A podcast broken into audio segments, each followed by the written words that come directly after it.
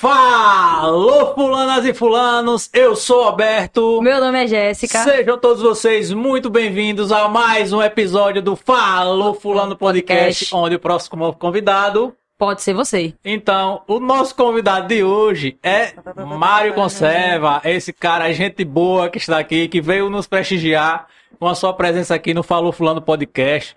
É conhecido como o prefeito mais jovem a ser eleito aqui da região, é, Quiçá do Brasil, né? Só Não? do Brasil, né? Não, É, é, é. Acho não, da região, encontraram né? uns nove que possuem 21 anos de idade no país. Já pesquisei entendi. que era pra saber se eu era, se eu Sim, era sim. importante, mas Seja muito bem-vindo, viu, Mário? Seja muito bem-vindo, agradeço.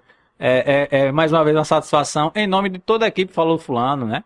É, é, mas antes de a gente começar aqui o nosso bate-papo, primeiramente gostaria de, de pedir a vocês, fulanas e fulanos, se inscrevam no nosso canal aí no É YouTube. aqui embaixo que apareceu isso. É, embaixo, sei lá, embaixo, em cima, é, vai aparecer aí, em algum Aparecer canto aí. dessa tela aí vai aparecer. Então inscreva-se no nosso canal, é, é, no Falou Fulano Podcast, é aqui no canal que você tá, vai acompanhar esse e muito mais episódios que já tem aí lá atrás e muito mais que virão pela frente. Nos siga no Instagram, né? Nos sigam no Instagram também, ó, as redes sociais que, é- que é- nas redes sociais, no Instagram a gente solta os teasers que vai ao ar toda semana, né? Pra, é, que são as prévias de- de- do que está acontecendo em cada episódio, então é muito importante que você nos acompanhe nessas redes sociais para saber o que vai acontecer, né? E o QR Code na tela do Mário, você vai colocar seu celular no QR Code e você vai ser transportado direto para as redes sociais do Mário. Siga lá, curta, comente, compartilhe. E Sim, quem quiser saber mais detalhes, né, é, do, sobre, do sobre, trabalho sobre a de gestão, Mário, sobre, o a gestão trabalho, dele sobre a tal. vida. isso. E também as fofocas, é lá que eu falo, elas todas. É, mas falando dos nossos, dos nossos apoiadores, que na verdade somos nós, é, é apoiando a nós mesmos, né? É. É, É isso, minha gente. Passa Eu- som a Jéssica. É, é como ele falou, né? Os nossos apoiadores somos nós, simplesmente, né? Apoiando nós mesmos. Essa é a verdade. Então, QR Code na tela, produtor do Adonai Caixa aqui. Adonai Caixa aqui é um correspondente da Caixa Econômica Federal. É um correspondente sólido, atuante há mais de oito anos no mercado já. Lá você pode fazer sua abertura de conta, seu financiamento habitacional, seu cartão de crédito, seu empréstimo consignado, seu PIX. Então, todos os, os negócios e toda a parte negocial da Caixa Econômica Federal, dos seguros às contas, aos financiamentos, porque nós somos especialistas. A Caixa é pioneira em aquisição de, de imóveis, seja ele construído, seja ele novo, seja ele usado, seja ele na planta. Então, nós somos os pioneiros e somos os. Acho que nós somos os que mais vendem no- nós somos nossa referência, nacional. né? Modéstia é. à parte. Os bancos tentam referência. mais. Tem tem outros bancos, claro, que a gente não vai tirar o mérito, mas é- a caixa, os juros da caixa é imbatível. Então, confere lá que é top. É, pessoal, é é assim, só é, ressaltando que o, o, caixa, o caixa aqui do Adonai, ele é negocial. Ele É não isso. recebe negócio de transferência bancária, dinheiro, Pagamento, pagamento, de Bolsa Família, nada, a gente não faz, entendeu? Isso Só não é- negócios. É, só negócios. É um, é, um, é um negócio de realização de negócios, né? E é interessante o Alberto falar nisso, porque caixa, os caixa aqui, eles são muito confundidos, porque quando fala caixa aqui, a pessoa só pensa logo em pagamento, em recebimento. E o nosso correspondente, ele já existe há muito tempo, porque quando surgiu o transacional, que é esse que faz pagamentos, como as lotéricas e tal, surgiu o negocial. Só que o negocial ele é muito explorado em regiões grandes, Minas Gerais, São Paulo. E aqui não é tanto. Né? Uhum. Apesar da gente ter oito anos, só que todo mundo já associa o caixa aqui a pagamentos e Ah, não tá, é. isso. Negócio, a, a parte negocial já existe há muitos anos, né? A parte dessa parte da caixa. Só que aqui nas cidades menores é algo que a gente precisa realmente explicar a diferença de um para o outro. E o nosso segundo apoiador, e não menos importante, é a Setstone. QR Code na tela, produtor. Tá aparecendo para vocês aqui nesse QR Code. Não é aqui não, viu, Mário? É lá na tela. É, tô tentando ver se o café era café mesmo. É. Minha gente, então, é, eu uso Setstone, o Alberto usa Setstone, tá usando aqui, inclusive. É, um eles têm um portfólio lindo, vocês podem entrar na página deles aí e conferir. Ele é delivery, entrega em todo o Brasil, faz entrega.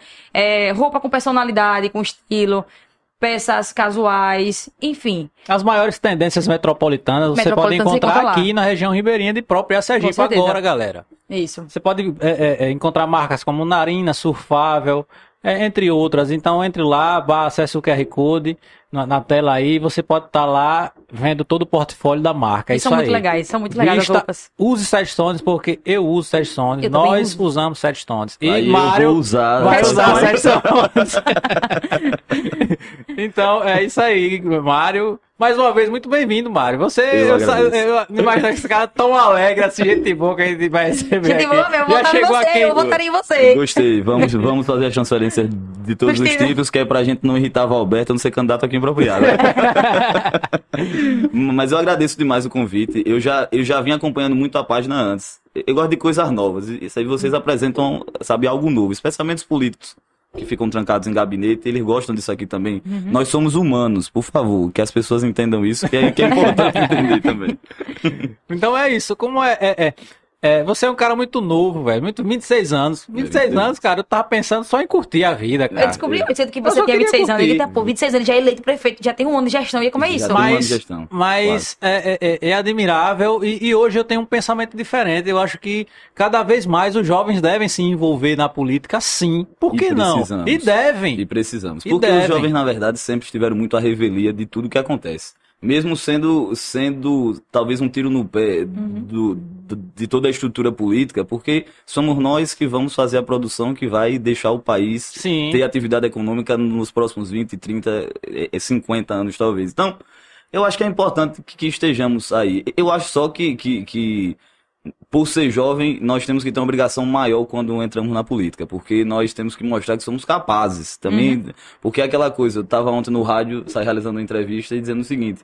É como você coloca esse ânimo de ser jovem e, e também ao mesmo tempo você apresenta aí à sociedade que você tem experiência, porque experiência é tempo, é, é, é você ter vivido algumas coisas. Eu não vivi muitas coisas, mas acho que a gente tem, por conhecer a cidade dá, pra gente fazer as coisas diferentes.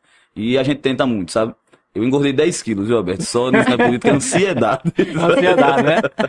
Imagina, foi um tempo de ansiedade pra todo mundo. Eu Acho que todo mundo tá sofrendo com ansiedade nesse Ah, tempo, principalmente, né? Sem É dúvida. Nós, e o país está tá muito complicado. Eu acho que, que todos os prefeitos que assumiram a gestão em 2021, eles assumiram na pior fase do mundo em todos os sentidos. Acho que econômica, sanitária De todos os tempos também, né? e de, e de todos os tempos. Uhum. E até psicológica, sabe? Que a gente sente que, que há uma fragilidade muito grande e que a gente tem que construir as políticas públicas corretas para que as pessoas se sintam também acolhidas no- é, nisso que é o serviço público essencial. Eu, eu, assim, eu espero, depois dos quatro anos de mandato, que as pessoas reconheçam que eu, que eu sabe, fiz minha parte. Aham. Hum. Porque é minha cidade. Aí depois, se der tudo errado, eu vou estar olhando meu vizinho reclamando de mim, é complicado demais. É né? verdade. e, é- e isso é, é, é muito bonito também porque é, mostra que talvez, ou não sei, mas acho que a população tá aprendendo a voltar, né? Você vê que a, a sua, a- a sua população, o povo confiou em você. Um rapaz, porque você tava lá co- concorrendo com 25 anos, né? Concorrendo a. a... 25 anos de idade. E aí você vê que é, geralmente a própria população votaria em alguém mais velho, alguém Sim, mais experiente, vamos botar um menino novo desse e tal. Eu vou botar um peluquinho desse aí, É. mas Boa, vai legal. E É, a sua não- população acreditou em você, entendeu? E isso é que você tem que se, sabe? Não, que- é, é, isso me dá energia. Porque o pessoal até hoje diz assim, o menino de Muribeca, né? Ah lá, o menino de Muribeca. E assim, isso não me ofende, não. Isso na verdade é assim.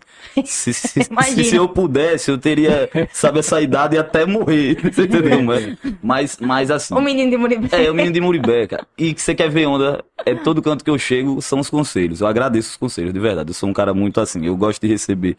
É Mas. que nem o conselho de, de, de, de- do mais velho pro mais novo, Isso, né? é sempre assim, olha, faça aí, pague o salário em dia. Ô, meu irmão. É. Ô, Nossa Senhora, né? Eu vou pagar o salário em dia, pô. Com fé em Deus, vamos ver o orçamento. Mas, rapaz, em Muribeca especialmente, assim, eu não sei... Não, o Baixo São Francisco sabe disso. Desde 1988, igual a gente chama lá, desde mil e, e sabe, ladeira abaixo, que duas famílias eh, se revezavam no poder lá da, Ah, da, era? Da política. é. E são pessoas que têm o que eu chamo de sobrenome famoso, né? E, e, e, e meio que... Pedigree, né? O É, pedigree o regional. pedigree. Você sabe, é, é, assim, eu não sei se eu deveria, mas eu vou dizer. A, a minha concorrente, ela era, é, é, era filha de, assim, um ex-desembargador. Isso não tem nada a ver com o caráter dela, não Hum. quero dizer isso. Mas, Uhum. assim, diziam bem assim, que nada esse menino disputar com a filha do desembargador. Ah, tenha Vai procurar- tenha, paci fazer, né? Tenha paciência, rapaz. Vá, vá procurar o que fazer. Mas, graças a Deus, o povo... é, é, é, é, são, são, são, são assim, momentos muito significativos. A minha eleição, Eu, eu, eu, eu quando tô muito estressado e com vontade de, de dormir, aí eu vou ver as fotos antigas. Eu, eu- assim, eu vi que foi um movimento das pessoas, efetivamente. Especialmente das pessoas que, que assim como eu, vieram do, do mesmo tronco. Né? Que você tem que, que estudar em escola pública, você tem que correr atrás, estudar para para tentar ser alguém na vida, porque a rebeldia de uma pessoa como nós, que nascemos pobres, é estudar. Eu acho que essa é a maior rebeldia que existe. É a, me- a maior revolução A que a gente maior pode fazer contra o revolução, sistema. é, É, contra o estudar. sistema é essa. É você estudar e dizer o seguinte, rapaz, eu tenho o meu ofício. Não é que eu vá ser rico, eu não tenho essa pretensão. Eu gosto muito aqui, a Heloísa Helena aqui em Alagoas, ela diz assim, olha, o político, é, é, é, se ele entra na política, ele pode adquirir um apartamento e um carro. Se enriquecer é ladrão. e ela tem razão. Quem, quem entra na política, sabe, sabe o desgaste pessoal que isso causa, pelo amor de Deus, vamos, vamos focar em resolver os problemas. É isso que eu tenho tentado fazer. Não é fácil não, sabe? Mas, mas com muito café, com muita água e podcast, a gente vai, né? Chegando lá, com fé em Deus. Me fale da sua, da sua. Você é formado, né? Em direito. Eu Em tava direito, vendo. sou advogado, é. Tu é advogado. Mas você é atuante? Eu, eu, Menino, tu, tu se Passei- formou com quantos anos? com 20, peraí? Eita, meu Deus. 24. Aí Já eu se passei um formou? ano e meio advogando assim, como Eita. louco. Eu, era, eu passei um tempo sendo, sendo assim, orientador jurídico de um CREAS, que é um centro de referência especializado em assistência social, Uhum. que trabalha com, com pessoas que já sofreram violação de direitos. É um órgão vinculado aí ao Sistema Único de Assistência Social e, e em suma, a gente atendia, é, sabe, idosos que é, sofreram violência, também a população em situação de rua. E foi uma experiência né? muito Os grande. né? Isso. assim. E, e que já sofreram a violência. Porque o CRAS, por exemplo, ele visa fazer com, com que o fortalecimento de vínculos com a sociedade não cause ali- sabe, uma violação. Sei. Sa- Sabe, o CREAS, a bucha já aconteceu. Ah, entendi. Então a gente tinha que ir lá e, e tentar reenquadrar essa pessoa no, no eixo social, que, era, que, que é muito difícil. Imagina, imagina. É, Sabe, os adolescentes infratores, por exemplo, a- era uma dificuldade muito grande. A gente atendia as pessoas e dizia o seguinte: olha, eu vou dar a palestra hoje que você está cumprindo uma medida em meio aberto, eu vou, vou, vou falar sobre história. Sabe, o menino nunca tinha entrado numa sala de aula. Hum. Aí, pra. Não tinha um RG, que isso me marcou muito. Assim, uma, uma vez o menino chegou e disse bem assim: rapaz, eu, eu rasguei, sabe, meu RG, porque quando a polícia pega, ela já vai me prender e identificar. Eu disse, não, meu irmão, sua carteira de identidade é pra você entender que você tem um nome, que você tem uma mãe, um pai. E quando você destrói totalmente, sabe, essa base que é, sabe, o ser humano tem, ele cada vez mais é orgânico e menos político. E às vezes, sabe, esses, julgamentos me incomodam porque, eu- porque eu vi de perto. E, e nisso eu tentava também receber algum dinheiro, então advogava, né? tentava ganhar algum dinheiro. E foi muito intenso. Depois a política chegou e tomou todo o meu tempo. E tem que ser assim. Eu Aham. tenho dedicação exclusiva à política, porque senão as coisas não andam. Mas sou formado em Direito pela UNIT, sou aluno do FIES, Lula, graças a Deus, pra causar, pra gente estabelecer uma polêmica logo, porque é demais, né não? Não, mas é porque assim, eu tenho uma, eu tenho uma, uma, uma fala pra falar. Sim. É, uma fala pra falar, né, gente? Sobre essa questão aí. Um- rapidinho. Eu, eu fiz faculdade de Direito também. Sim. E na faculdade, eu lembro que uma amiga minha fazia faculdade pelo, pelo ProUni, era bolsa. Bolsa. Não, fiéis, era bolsa. Que era um- uma política de governo implantada pelo, pelo Pelo governo de PT, Lula. certo. pelo PPT, beleza. E aí, tudo bem. Que massa, né? Eu achava massa. Aí, um- passou-se um ano, acho que um ano e meio depois de faculdade, a irmã dela foi fazer medicina pelo ProUni também. Digo, poxa, que legal. Aí foi quando ela tava lá falando mal de Dilma e, e falando tanta coisa. Eu olhei assim pra ela e falei, mulher, deixa eu lhe dizer uma coisa. É, tu sabia que você vai se formar agora, que a gente já tá perto. Por, causa- por conta de uma política de governo implantada por, por um partido como esse. E você também sabia que sua irmã vai virar médica. É. Pô, vai virar médica, sua irmã, entendeu? Eu acho que é mérito dela, ela estudou, mas o. Ah, não, mas é a obrigação de, mas antes não tinha, filha. E- A oportunidade é. de estudar de O graça. ânimo- o e aí ânimo você ainda vai pagar, né? E eu ainda pago, é, que eu ainda, paga. pago. Ai, mesmo, você se formou tem pouco tempo. É, e, que eu- e, e que, e que o presidente Lula disse o seguinte, ó, se eu ganhar, vai ser uma anistia geral. Eu disse, ah, vai, eu vou votar contra o homem desse, Alberto, me diga.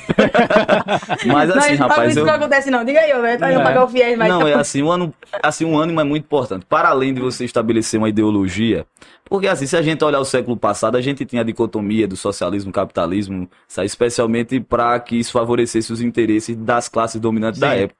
Eu acho que hoje em dia isso não existe mais. pô. A gente vive um mundo unificado e, e essa esse apego a ideologias, a gente tem que parar com isso e entender qual o sistema de governo que vai dar uma contraprestação melhor à sociedade.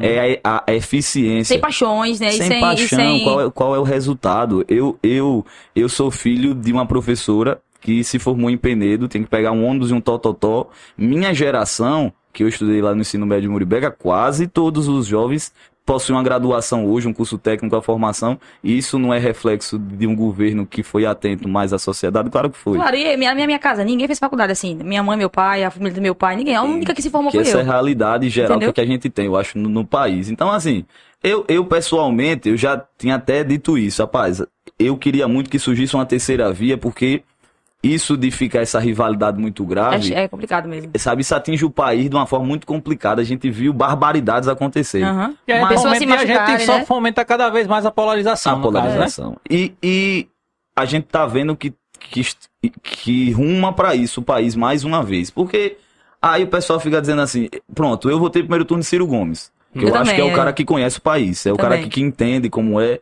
Para além do jeitão dele, né? De, de ser muito ignorante e tal.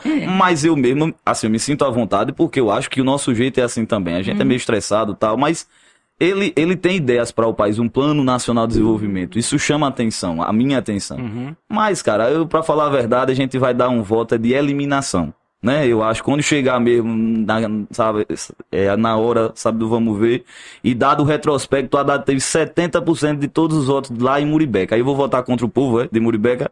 Aí eu não sou prefeito, eu sou representante da minha ideia e, e eu não posso fazer isso. Se o povo me leva, eu vou, porque senão eu não perco a eleição também. E, e, e pra você fazer a diferença, você tem que estar lá no mandato. Eu, Entendo. eu acho que assim, é, primeiro que assim, as últimas eleições presidenciais, é, é, é, o, o, o candidato Bolsonaro, né, que hoje é o presidente do, do país, ele foi eleito não porque as pessoas votaram nele porque queriam ele presidente do país. As pessoas, o, o, o voto, o voto mais direcionado, né, essa é uma realidade e tipo quem que eu posso até estar causando uma polêmica também aqui, entendeu? Vamos Mas as- as pessoas- Não um corte disso. As pessoas não votaram no Bolsonaro, as Não, pessoas votaram contra o PT. contra o PT. Exatamente. Que foi com certeza um movimento muito bem arquitetado. Não estou dizendo que foi errado ou certo, até porque isso é a história que vai dizer, sabe? É, você não- a gente Daqui não entra nesse 20 mérito, né, de é, que- não, daqui a 20 anos a gente vai, vai ver e sabe entender co- como a gente enxerga hoje um governo que sabe que existe lá o JK, por exemplo, que é um governo que para além de ter tido uma infraestrutura muito forte, sabe, no país, também animou muito o povo brasileiro, o povo brasileiro era feliz na época. Então a gente reconhece isso hoje. E esse efeito Bolsonaro a gente vai ver daqui a algum tempo. E eu digo uma coisa enquanto gestor. Não é ele, né? Porque assim, o governo dele é, é uma coxa de retalhos incrível, né? Você tem técnicos, você tem, você tem pessoas que é, é, são fundamentalistas, assim, você tem pessoas que gostam de receber neta de ministro nazista, são, são pessoas que, que são muito diferentes. Mas, assim, enquanto gestor público, é um governo que pelo menos paga as coisas em dia, chega tudo certinho. Eu acho que você consegue equilibrar, que é isso. Não adianta a dicotomia, você tem que ser eficiente. Assim, independentemente de ser PT, PL, que nem eu sou, você tem que ter um governo eficiente que se proponha a resolver a desigualdade que existe no país, que é terrível. Então, eu, eu espero muito que a gente que haja um debate nacional sobre o processo eleitoral mais sério do, do- que esse que está hoje, porque até então são as mesmas figurinhas e, e as mesmas ideias. O governo Dilma, por exemplo, eu vou dar um exemplo, do, é, sabe, o governo Dilma colocou um ministro na época, que era o Joaquim Levy, né? Hum. é o cara que, que implementou uma política terrível na época econômica. E ela tinha uma visão totalmente diferente. O governo do PT tinha também essa visão diferente. Como o governo Bolsonaro, eu estive em um evento recentemente, sabe, o ministro veio de Brasília dizer que o governo federal ia dar cestas básicas. Depois de uma evolução dessa, de, de, de um avanço civilizatório, que assim representa o Bolsa Família, transferência de renda, a se dar esse, de, se, de se conceder uma autonomia à população, você, você, o ministro de Estado, vem ao Estado dizer que vai doar leite e cesta básica. A gente tem que pensar é que as pessoas têm que ter cada vez mais autonomia e menos populismo. Porque se formos nesse caminho, meu irmão, independentemente de quem for o presidente, o país nunca vai sair do estágio de tensão que hoje a gente vive. Sim, com certeza. É muito complicado. Então, eu, eu assim, enquanto prefeito de Muribeca, que representa 0,00001 de todo do eleitorado nacional.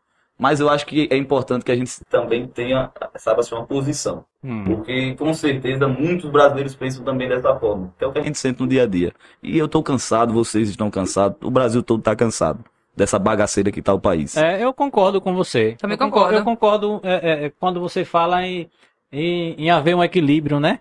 E a coisa É, tem que haver um equilíbrio, tipo, por exemplo, como você falou, o, desa- o desafio da gestão nos tempos que a gente está enfrentando é Sim, muito sim, difícil. sim, tipo, eu acredito que o- o- todos os governos, inclusive o governo Bolsonaro, teve o azar de se deparar com esse problema que, que, que aconteceu no mundo, entendeu? Exatamente. É, é, é, eu acredito até que ele começou até bem. Ele começou até bem o, o governo. Tentou organizar É, é, finanças. começou tal. até bem, É. o PIB estava começando a corresponder, sim. tinha crescido 1% no PIB. O problema foi que ele quis manter as, as políticas diante da pandemia. Eu acredito que assim, ele deveria ter pensado em um plano de Isso, ação. Um plano de ação para Porque isso. todos é os claro. países começaram a pensar em um plano de ação. Para como, pra como, é, pra como conseguir reagir, né? Já que eu não estou conseguindo implantar o meu, meu, meu plano de governo dessa forma como tá, o que, é que a gente pode fazer? Só que Exatamente. o problema, tipo, é que a gente tá vendo, a gente tá com- começando a colher consequências, né? É, é, É. complicado, porque repare só, massa, vamos ser liberal. Com fé em Deus acaba a pandemia esse ano. Com fé em Deus, eu tenho fé em Deus disse que em dezembro pra frente a gente vai, vai, vai assim, relativizar muita coisa. Aí beleza, vamos ser liberal no Brasil? Vamos esperar o empresariado que tem quase dois anos sofrendo com fechamento, com, com, com várias imposições necessárias do Estado, que não tem de onde retirar o dinheiro. Vamos retomar o crescimento, vamos retomar assim, o desenvolvimento. Vamos tirar o dinheiro da onde? Aí eu sou liberal, eu não acredito no Estado que, que faz investimento público massivo. Só tem essa saída. É por isso que eu digo que acabou, esse, sabe, esses extremismos que, sabe, existiam, sabe, no século XX, União Soviética, Estados Unidos, o capitalista, é, que até inventaram um termo, é, é, que, que é uma anarquia capitalista, que você, você não tem que ter limites, o mercado se autorregula. Meu irmão, isso não existe. Em 2008, quando o mundo quebrou de novo, que tinha aquela bolha do mercado e tudo mais, os Estados Unidos da América, o país mais capitalista do mundo, pegou de trilhões de dólares e investiu na economia para que a economia voltasse a respirar. E é essa a saída. Não é o Estado investidor, mas um Estado que entenda o seguinte: quando o negócio apertar, como está apertado, a gente tem que tirar, tem que remitir dinheiro, tem que ter títulos, tem que gerar receita para a gente poder investir e gerar emprego em E larga injetar, escala injetar dinheiro na economia. dar dinheiro às famílias, o poder de consumo às famílias para que elas, para que o se estabilize novamente, porque senão não tem saída, não há saída para essa crise que a gente ainda vai experimentar, que é a crise econômica. A gente já está experimentando, mas eu acho que, que quando retomar, quando as atividades econômicas forem retomadas, eu acho que ainda vai ser pior. E a gente tem que ter um Estado, tem que ter um presidente que consiga ser o capitão o capitão seja o capitão efetivo do, do, do navio de desenvolvimento. Eu, eu tenho muito medo, sabe? Da gente não conseguir encontrar, sabe, uma saída razoável. Eu tenho medo da gente querer arriscar de novo também no Salvador da Pátria que não existe. Não existe, O nunca nosso vai mal é existir. isso, é sempre, é sempre É. aguardar pelo, esperar É pelo. Salvador da Pátria que, e surgir um... é- e que não existe. A gente gosta de, sabe, inventar umas jabuticabas também lá no Congresso Nacional. A gente não faz reforma. Eu vou dar um exemplo, porque eu tava, eu tava até, sabe, um deputado federal conversando com ele. Eu disse, meu irmão, você sabe que tem 20 bancas de Sportnet e jogo do bicho, né? Em todo canto você encontra. Aí nós, nós não temos o jogo, nós não temos o jogo legalizado no país. Nós não temos.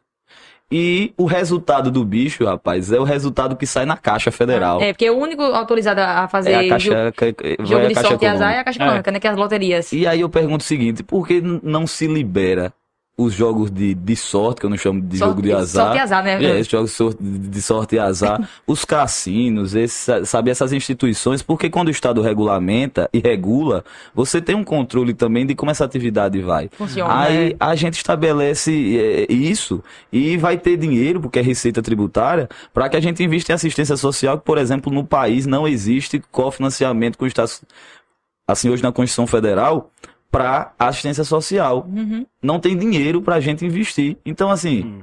como é, assim, onde é que a gente está querendo chegar de verdade? A gente isso aí estabelece uma cláusula moral de que o jogo é, é, é, é pior do que, por exemplo, uma, uma é, do que o investimento em saúde, isso aí, em educação. e a gente deixa de ter dinheiro para fazer o que a gente tem que fazer, investir em áreas sensíveis. Eu acho que às vezes o pessoal brinca de fazer política no país, brinca de fazer política, Mas, a gente tem que mas- retomar mas, essa seriedade. Sendo sincero, você acredita mesmo que se houvesse uma, uma regulamentação dessas atividades de, de jogos de azar, você acha mesmo que o dinheiro adquirido através a- da, da arrecadação dos impostos, impu, é, em- impostos por, por essas, por essas atividades, atividades. seriam destinados realmente para. Então é Ah. por isso A que é- política tem que ser criada, a política pública, né? Então, pra por isso que é muito importante- Direcionar o dinheiro pra isso, né? Então é muito importante que haja um. Que é isso que eu falo do Ciro Gomes, um plano nacional de desenvolvimento. Quando você estabelece uma fonte nova de receita, você já tem que amarrar ali um tributo específico para Uhum, que que esse dinheiro seja Direcionado, né? Vai para assistência, saúde, Aham, vai. Isso. Pronto, a Caixa Econômica não é assim? Ah, é. Vai 1% para times, né? Uhum. Vai 1% para saúde, não sei o que, educação. Eu acho que é necessário. Repostamento e tal. Rico, pô. Eu tava assistindo um vídeo e achei interessante. Pessoas veem assim, ah, lucros e dividendos, vai taxar o lucro e dividendo. É bem assim que funciona. olha. O cara tem uma empresa, ele ganha um bilhão de reais, um exemplo. Pessoal que monta os podcasts aí ganha um bilhão de reais no ano. Oh, ai, Oh! Que seja um anjo, Senhor. Diga amém nesse momento. ele, aí ele paga, enquanto essa PJ, ele paga ali o tributo dele, né? Que faz, faz a declaração dele imposto de renda. Aí você chega no final, uma pessoa, que pode ser o sócio majoritário ou pode ser o dono de toda essa estrutura, ele tem 960 milhões de reais de lucros e dividendos. E ele vai pegar isso e vai comprar um iate ou um barco que não pague PVA. Mas eu, você. Deixa eu consultar minha carteira aqui. Eu acho que minha carteira financeira acho que não chegou a isso tudo, não. tá quase, tá quase. E aí você compra um barco, pô, que você não paga PVA. Aham. E aí você vê que, que, o- que, o, que o Brasil funciona, mesmo depois de não sei quantos anos de um governo do Partido dos Trabalhadores, ele não funciona com, como uma matriz é, de se fazer a tributação de quem mais tem para se reverter em quem nunca menos tem. O medo de reformas que o país tem é muito complicado. E, eu- e é por isso que eu queria muito essa terceira via que surgisse. Pessoas com calças mais folgadas e pessoas com intenções melhores. Eu acho que era isso que tinha que saber existir. Porque do jeito que vai é muito complicado e quem se arrebenta é o prefeito. Agora eu vou fazer o lobby da, de toda a categoria. O prefeito de Muribeca, de Telha, como eu vi o colega aqui, Flávio, essa semana, sofre bastante.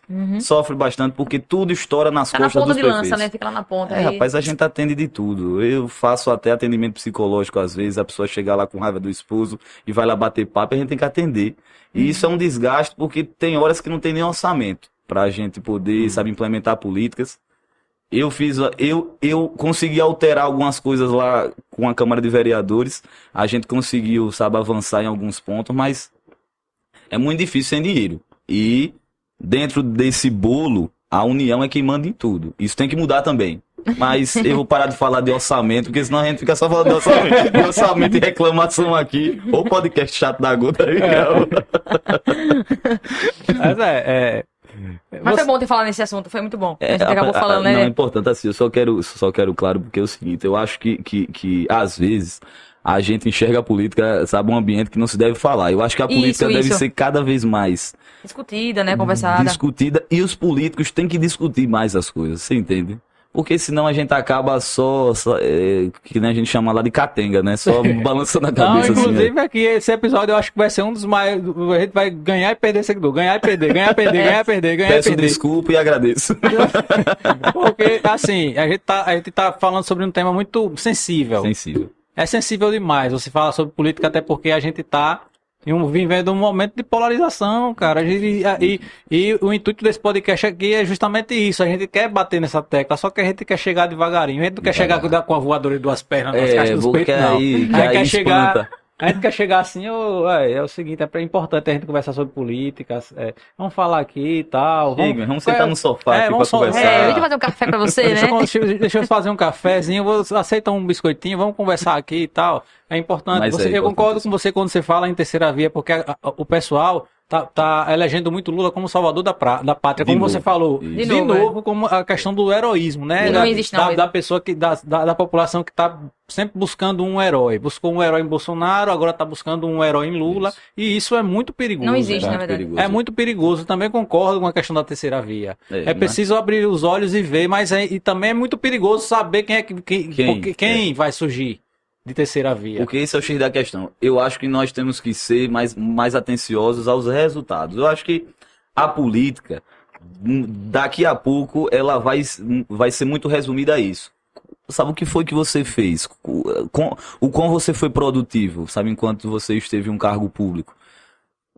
É, sabe o quanto você respeita o cargo que assim você ocupa? Porque a gente sofre isso muito, assim, o presidente da República. O presidente da República, pelo amor de Deus, às vezes vem inventar fake news, coisas assim. Eu tenho o maior cuidado enquanto prefeito. Aqui não, que aqui eu estou em um ambiente seguro. Uhum. Ah, É, vai, vai, vai lá o YouTube, internet, a gente tem que falar mesmo. Agora sim, eu tento, enquanto prefeito, ter, ter a postura necessária para as coisas. Porque você imagine só, dentro de uma cidade pequena, 3.210 pessoas, irem lá e dizer assim, eu confio em você. Aí você chega lá depois e você esculhamba tudo. Eu tenho um medo terrível disso. Eu não quero, não quero ser motivo de assim, uma decepção. Você imagina um presidente da República, 200 milhões de, de brasileiros, totalmente diferentes, no norte, no, no sul do país. E a carga é grande. Eu quero ser solidário com você, Bolsonaro. Solidariedade total. Eu sei que é difícil, mas pa- pare de, fa- de fazer algumas besteiras que o Brasil precisa. Que, que você pare. E, meu irmão, ter fé em Deus. Que é isso que É isso que mesmo. é isso que, que- Agora, que- Mário, eu sempre, sempre, sempre teve. Você teve o sonho de ser prefeito? Não, ou foi algo que. não, negativo. Eu era um entusiasta de um vereador nosso, lá chamado Adriano, seu candidato. Como, como é? Adriano Mas- era, era Isso, o... Adriano Saco das Varas. É que hoje é vereador, já tá no quarto mandato de vereador e eu era um entusiasta dele, dele ser o candidato. Porque 25 anos de idade e tal, eu disse, rapaz, vamos colocar um cara que já é experimentado, vamos correr atrás. Mas aí eu vou contar um detalhe, eu acho que assim vocês não sabem. Que minha mãe é ex-prefeita, Hum. sabe, lá da cidade também. E a gente fez uma pesquisa que ela saía com 70% dos votos. Então disse assim, olha, eleitoralmente o nome de Sandra é muito forte. Quem faz a transferência de- desse capital político que a gente consiga estabelecer um programa em cima disso. Porque o pessoal às vezes fala bem assim, mas você não tem vergonha não de ser político. Eu tenho orgulho de ser político, olha. Tenho orgulho de ser político. Sabe por quê? Porque só muda por ela. Eu acho que quanto menos a gente acreditar na política e criar estratégias listas hum, que, que tenham aí uma, uma que possam um lastro moral razoável, mas que a gente atinge o resultado, eu acho que isso é útil, bastante útil para a sociedade. E nós fizemos a conta. Olha, tem que ser alguém que seja vinculado à ex-prefeita Sandra. E ninguém melhor do que o, filho. filho, é. Aí disse, e aí, tal. E Mário é da política? Não era, pra falar a verdade, não era. Cara muito, muito... Você não era esse cara, essa, Não, não, não, não. tinha, Isso você, você acha acho- que não possuía essa desenvoltura Eu- da- toda eu pra política? Tomei um copo de vodka antes da convenção e de lá pra cá eu acho que eu tô alcoolizado até hoje, porque, porque foi, eh, de verdade era algo que não estava no meu radar. Eu, quando passei na faculdade, eu disse, rapaz, eu quero ser advogado. Aí você sabe como é estudando de direito. Uhum. Olha, tá abrindo concurso de analista judiciário do Não, Acre. Já endoida, já. Vá Chega, lá e, rapaz, vejo o edital. E eu não. Eu disse, rapaz, eu quero advogar porque eu acho que a advocacia é uma profissão bonita. Claro Uhum. que é como a gente se apaixona né, a primeira vez. Como É, amo você é, se a gente apaixonado. é- Você olha assim e diz assim, que bonito. E eu achava bonita a advocacia. Você defender alguém. Eu, Uhum. eu, e, ao mesmo tempo, aí agora você é egoísta. Você defende o interesse de alguém e tá bem afastado de todo o problema. Você não tem nada a ver com o problema. Você tá só ali impondo o interesse de outra pessoa. Isso me atraía muito. E quando chega em 2020, nós é, é, é, sentamos, que é um agrupamento muito democrático, o nosso lá em Muribeca. Eu, eu tenho orgulho de verdade de ser do interior e termos pessoas com visões tão, tão à frente progressistas. São pessoas assim de verdade da gente brigar numa sala e, e quase trocar tapa, mas resolver tudo lá Uhum. e dizer o seguinte, ó, o interesse aqui é o povo. E disseram, Mário, você tem que ser o candidato. e aí é engraçado que na convenção foi quando o nome estourou de verdade, né? Foi quando disseram assim, eu fui pra convenção, Você disse assim, topa ou deu aquele frio na barriga? não, eu, eu para falar a verdade, quando, quando disseram, Mário, vai ter que ser você, eu disse, olha, vamos, agora me ajudem. Porque é, a única política que eu sei fazer é conversando. Então, me orientem, o que às vezes eu posso errar, dar um deslize, vão me moldando para que eu seja um bom, para que eu seja um bom nome, um bom candidato. E aí deu certo. Na convenção, sabe? Nisso de ter famílias tal, há muito tempo, eu, eu disse que num, se um tapa só a gente ia tirar duas famílias do poder. Aí foi o que botou o nome pra cima, né? Esse menino é odioso, esse menino é muito violento. Só, só que, é, sabe, você vê a psicologia reversa das coisas, né? O pessoal, quanto mais falava de mim, mais as pessoas ficaram curiosas. E, e Mário de Sandra, como ele, porque é interior, né? Aham. E Mário de Sandra, é. ele é gente boa, rapaz. Ele, e como ele é. E aí eu fui religiosamente em quase todas as casas da cidade, conversar com todo mundo. É A mesma coisa que a gente ouviu de Foi. Dias. Ou quase Foi todo, todas as visitar todo casas. mundo. E a gente conversava e ouvia. E quando eu assumi a prefeitura, foi quando eu percebi o, o como é importante a âncora estar no povo. Porque eu via isso muito de casa em casa, e quando a gente assumiu, que, assim eu recebi um relatório lá do cadastro único, 70%, Alberto, de todas as famílias de Muribeca viviam com renda per capita de até 89 reais. Por Eu disse, cabeça, né? peraí, Por é, cabeça. por tá? cabeça. Eu disse, peraí, peraí, peraí. Aí tem, Ah, poxa, velho. não adianta a gente fazer o que a outra gestão fazia, uma política de é, comprar X cestas básicas e a gente fazer aqueles eventos grandes, expor as pessoas. Peraí, a gente tem que fazer diferente, algo que seja efetivo. Então a gente estabeleceu primeiro, é, é, agora enganchou, programa transferência de renda nosso que é custeado com recurso do município, lá o Renda Muribeca. São 100 reais que a gente dá, sabe, um cartão, que esse cartão é vinculado também ao comércio local, e a gente atinge hoje, e, e hoje a gente atende a 200 famílias, hoje em Muribeca, que retira quase 15% de toda essa faixa para uma faixa que garante pelo menos duas eh, refeições por dia. Que é muito triste ainda o cenário, Uhum. mas Mas deu uma ajuda, com mas certeza. é o cenário de pandemia, a gente ainda tá tentando estabelecer Quer dizer que eles têm um cartão o pra receber esse, esse, valor, esse valor. Isso, e só comprando no comércio local. Um É, é, um, é, um, eco- é um ecossistema econômico Isso, local, no caso, isso. né? Porque, assim, vocês que também atuam com banco, vocês sabem. Mas, mas com banco em, é, em relação aos bilhões que vocês têm aí. Ai, ai, ai. o, o, o, o- nós, nós, nós temos uma dificuldade mu mu- muito grande hoje que tudo está sendo virtualizado.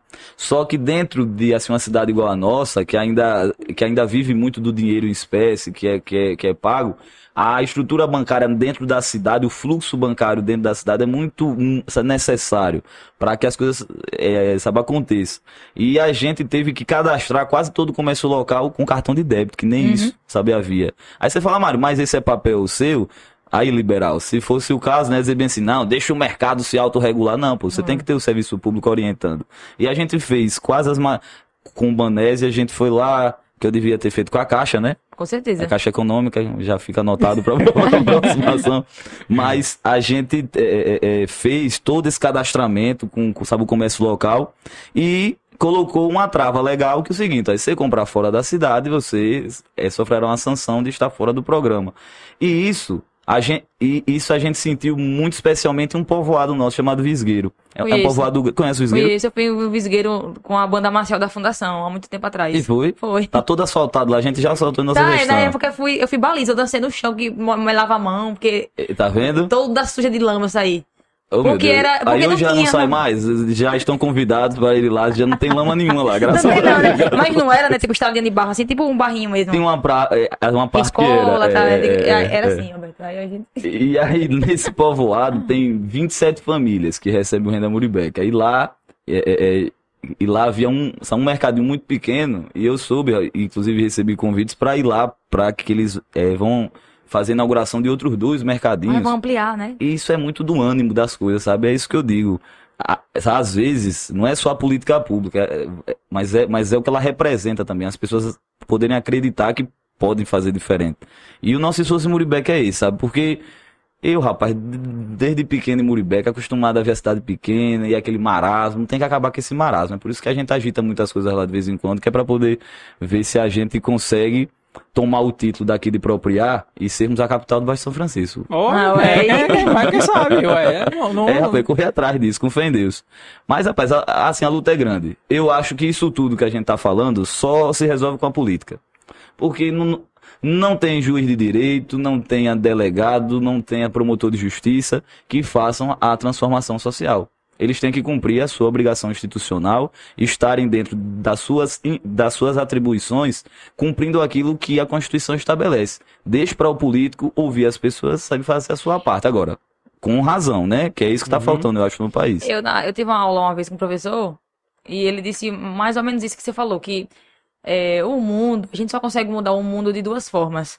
Ou pela política, ou pela justiça, que aí você Sim. vai ter que estudar, virar juiz ou delegado, não sei, pra tentar, tentar sanar, porque acho que não vai resolver, ou através da política. E aí é toda uma história, porque as pessoas precisam acreditar em você. Sim, sim. Você não, não existe um concurso pra ser político. Não. Né? Você não tem Nenhum. como, se você vai estudar a vida toda, você, você não vai conseguir entrar na política se as pessoas não acreditarem na sua ideologia, na sua ideia de transformação e tal. E era bem isso que ele falou mesmo. É como você disse, só muda através dela. Só muda através dela. Agora sim, uma boa política. Porque, porque agora é interessante, assim, eu sou jovem, aí fala assim, uma nova política. Não existe nova política. Uhum. Eu posso ter 12 anos de idade. É boa ou ruim. Você tem a política Não tem em nova si. nem velha, né? Não tem nova nem velha. Você... Exi- Existem sempre as referências, né? Tanto que Claro. na universidade mesmo a gente tira um exemplo. Você quando vai fazer um TCC, você não pode fazer um trabalho, você mas você, é, você vai fazer seu TCC lá, você tem que se embasar num- em alguma uma- referência isso, biográfica. isso, isso, Se você fizer o seu TCC todinho sobre, é, é, só de sua cabeça, sua- das suas ideias, ele vai Vale- perguntar mais, mais Mas aí, você tirou é? de onde, né? Você tirou onde isso aqui? Mas Ah, tirei da minha cabeça. Mas, mas espera aí, quem Beleza é? iluminado, Quem né? Você é um iluminado, né? É? Cara, eu... Então é isso que eu acho uma, sabe, uma, de verdade, uma pretensão você falar a nova política. Não existe nova política. Houve uma nova política em algum momento da história e, sabe, chamaram de nazismo. Né? Uhum. Chamaram de fascismo. Eu, eu acho que o que a gente precisa entender é que a gente tem que estabelecer cada vez mais são políticas públicas que tenham continuidade. Ou aquelas que não tenham, que sejam baseadas em ciência. Você não pode estabelecer um programa social sem ter o embasamento estatístico, porque aí é populismo. Então, o que, o, que, o que a gente tem que, cada vez mais enquanto sociedade, pedir, sabe, requerer, e eu daqui a um tempo vou me colocar de novo como cidadão apenas. Hoje eu sou, que nem chamam lá, o, vidro, né? Que jogam a pedra, que dizem tal. E é meu papel sabe, é estar lá para receber as pedradas. Essa- hoje eu recebi uma foto hum, de um calçamento que está, que está lá sendo feito, da questão que envolve uma calçada. Aí você ver. E, e é minha obrigação responder. Encaminhei para engenharia, não sei o que foi feito aí, na verdade, porque é uma questão que envolve encanação, uma tubulação. Quem vai resolver é o setor responsável. tal, né? Mas eu tenho uma obrigação de escutar o cidadão reclamar e dizer, olha, não é sua porta que tá alagada não, porque ela disse bem assim a mim, eu, é, mas é isso mesmo, eu gostei, é, tem razão. Porque, meu irmão, você imagine só, você pagar imposto até num, num água de coco, você paga imposto, você tá bebendo e, e você... Cara, você, você um paga prejuízo. imposto até pra fazer cocô, cara. É, rapaz, é, É uma merda descarga. cair. É uma Você deu merda, literalmente, Fez né? era. É uma merda, literalmente. Pô. É complicado. E, e aí você tem um serviço público ruim. Eu sou defensor do serviço público. Quando o cara diz bem assim, sua ideologia, o serviço público. Ele tem que ser respeitado, tem que ser massificado. E a gente tem que entender que só sai do lugar com ele. Todo mundo precisa do serviço público, uma hora. Especialmente do Brasil, que até a saúde ela é universal. Sim, é. Né? É. E se você, Mário, saísse da política hoje, assim, talvez se reeleja, porque com certeza o povo gosta de você muito, a gente tava vendo as redes e diga, rapaz, é bicho querido, viu? E aí suponhamos que você faça isso. Mas e depois? Suponhamos que daqui a 10 anos você queria, você gostaria de continuar na política. Eu quero ser um sonho, professor. Eu quero professor. ser, ser professor universitário. É, é um sonho que eu tenho. Sabe eu... que eu também tenho essa vontade? Você tem vontade? Tem, de ser professora. Alberto disse, minha filha. Aí eu, será que É o você, forno, pô. Ali é você o tem forno jeito de, de. tudo. Será que você queria, gostaria de ensinar? Tá? Eu Você, acho que você- sim. eu acho que a gente tem, eu- assim, aptidão, a gente é querer. Você, você querer ser professor é coragem, né, não? Porque- A gente Não, eu não foi, admiro. É, eu Foi, também É eu- admiro corajoso, bastante, é é corajoso. corajosa, Corajoso mas é- eu admiro bastante. eu quero ser Eu professor. apoio, se ela quiser ser, eu apoio, É, eu sempre- entendeu? Aí, Só que eu apoio que é, ela é, seja uma ela, ela queira ser coisas grandes diante daquilo que ela se proponha. se propõe a fazer, certo, fazer. certo, certo, certo. Eu, e, e ontem a, a- a gente recebeu uma professora esses dias, e aí ela disse algo bem interessante. Ela falou assim, é, sobre. qu- Quando ela resolveu ser professora, né? Hum. E aí eu, eu fiquei pensando, poxa, acho que eu queria tanto ser professora também, sabe? Ela começou a dizer que as aulas delas, ela sempre, no início, quando ela não tinha experiência, ela pegava um pouquinho do que ela lembrava, dos professores que ela mais gostava. Sempre tem aquele professor que a gente gosta, né? Tem, Metodologia e tal. eu acho que eu ia fazer isso, até achar Você o meu jeito. É, eu né? ia pegar. Um professor fez isso uma vez na sala de aula, eu achei tão interessante. Acho que eu vou aplicar se eu fosse Ah, isso, professora. depois. Até encontrar a minha essência ali, porque não é assim. Você cai na sala de aula, pronto, hoje eu já tenho já aqui o meu jeito de ensinar. Eu acho que, né? A É, turma é, também eu acho que vai fazer isso. Que vai lhe Que moldar vai moldar, também, né? E, e a turma vai lhe dar um molde pra você ser um professor pra próxima turma. Que vai ser você vai sempre pessoas. aprendendo. né? É, eu achei Eu- interessante mesmo. Rapaz, eu queria ensinar porque eu acho que, assim, é realmente a forma de toda a sociedade. Você. Eu estudei uma vez, pronto, um professor, ele, ele foi quem, quem me falou algo em sala de aula, e isso me, me deixou marcado. Você imagine um, um filho de uma pessoa rica que vive dentro de um universo que é, um, que é, uma, que é uma faixa, um raio de vivência de um ambiente rico Hum. e você faz um curso de direito, se forma, se torna um juiz de direito, porque você passa a vida toda estudando, e você, a primeira vara de justiça que você pega é a de uma, é de uma área, uma comunidade muito violenta e pobre. Você nunca viu um roubo acontecer em sua vida, você nunca viu um furto, você aprendeu pela própria essência do lugar onde você estava que tudo que acontece tem uma reprovabilidade muito grande, porque você não admite porque a pessoa rouba, porque a pessoa uh, deixa de estudar para ir pegar carrego numa feira e e você se torna juiz de direito. E você não conhece a realidade social e nenhuma, você, tá, né? E você E tá é- bitolado naquilo ali, pô. E quando você vai isso, condenar um cara, eu via isso direto quando eu advogava. Você pega uma pessoa que, é re- que, que tá ali, é reprimária, não tem antecedentes criminais, e você chega lá e dá uma canetada de 8, 9, 10 anos de cadeia uma pessoa dessa.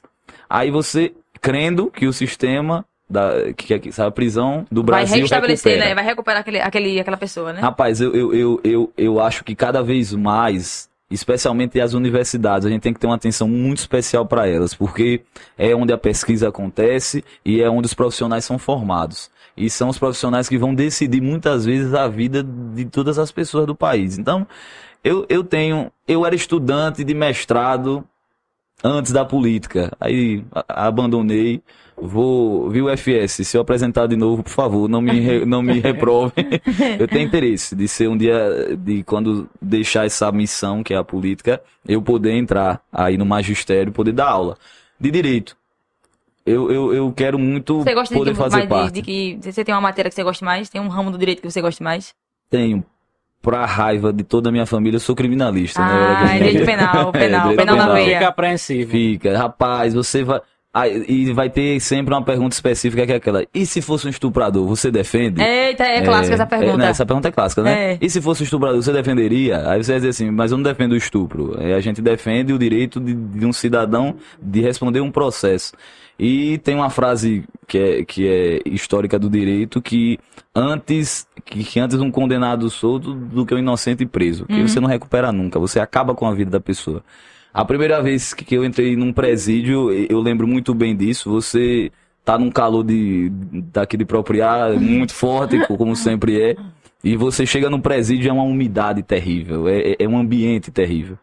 Não sou contra que as pessoas sejam punidas, não. Elas precisam ser punidas, até porque é uma forma de, de, de se fazer o controle social. De, de- de- é, e também estabelecer uma pedagogia de como vai se viver em sociedade. Mas a gente tem que ter muito cuidado com o processo. O processo ele é tão importante quanto o mérito da causa. Isso é uma coisa que eu defendo há muito tempo. E até o último dia que eu viver, eu vou defender. Que eu acho que todos têm direito à defesa. Isso tem que É ser. ampla defesa, eu também concordo A, a com isso. ampla defesa e contraditório, isso é algo que ninguém pode tirar de ninguém. Mesmo Uhum. com os arrobos mais autoritários, aqueles discursos mais né, efervescentes, de que se resolve tudo com muita facilidade, existe to, é, sabe, assim, uma complexidade muito grande, tanto da, da pessoa, que é o ator do processo, o réu, seja o réu, seja é, sabe, a vítima, como também a necessidade do Estado, que ao punir ele tem que provar essa culpa, porque é, é algo que precisa estar bastante claro. Independentemente do, do governo de plantão, isso tem que acontecer. Mas me diga uma coisa. É, é, você falou da, da, do, do cara rico, né? Que sempre teve a- a- acesso a, a, a coisas ricas. Tem mais água de popular? Tem. Deixa eu Tem pegar. lá. Eita, É. aqui dá, viu? É, é, você falou tal da, do rico que, Que que passa a vida passa toda. a vida toda no- no- no- frequentando uma classe de, de, de rica, tal, essas coisas, estuda para ser direito, vai ser juiz, só que ele vai atuar numa região Que é totalmente, que é totalmente contrária a tudo que ele contrária a conhece. tudo, tudo que ele conhece. É, é, e certamente ele vai agir na forma da lei. Só que você falou sobre a, a questão de beleza. Ele vai, ele, ele viu, ele tá- é, é- é tudo contrário ao que ele conhece, mas a, a, a, a legislação permite essa flexibilidade da pessoa possu- Ah, possuir um olhar sensível para certos tipos de de Totalmente. caso tal. Totalmente. Eu, o, o- porque a legislação, ela, ela é a construção de. Que aí, isso- é muito explicado no constitucionalismo, que diz o seguinte: você tem um costume e você valora esse costume, você vai dizer se ele é reprovável ou não, e depois ela se torna norma, fria. Mas você tem um intérprete da norma. E aí você estabelece, por exemplo, é, é, é, sabe, sabe assim, esse elemento da pena, que é a reprovabilidade, que dentro do cálculo da pena você vai chegar e dizer o seguinte, olha, é, é, essa conduta dele é mais ou menos reprovável. Eu posso fazer com que esse crime possua uma qualificação que aumente a pena de maneira absurda. Uhum. Isso acontece bastante.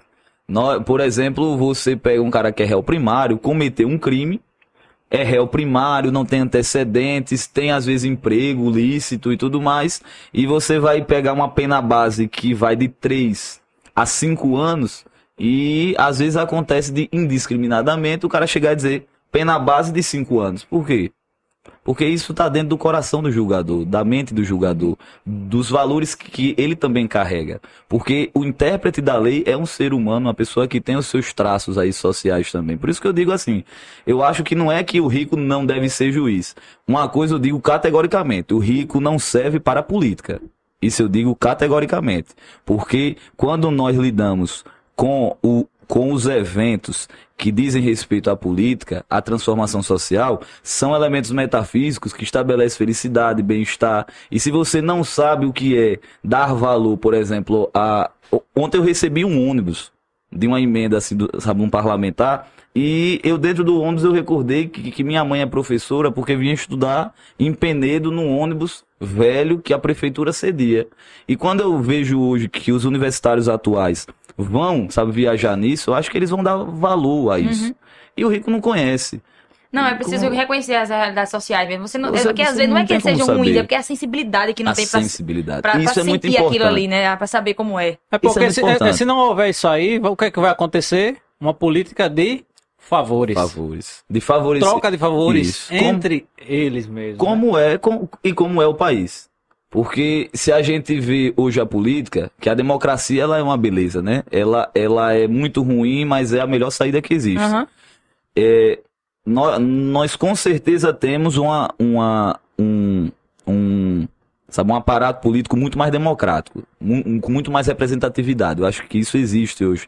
Pode ter os seus defeitos, porque aí a gente cai um pouco com a, com a questão que envolve aí a objetividade, aí, sabe, os avanços civilizatórios, especialmente o Congresso Nacional, mas é mais democrático hoje. Quando a gente construiu esse Estado em 88, majoritariamente pessoas ricas, pessoas que, que vêm de famílias ricas, que fizeram as nossas leis, que fizeram a Constituição, e isso talvez hoje a gente sinta bastante, especialmente que eu tô voltando de novo ao orçamento, especialmente a questão tributária. Meu irmão, só quem paga tributo no país é quem menos tem.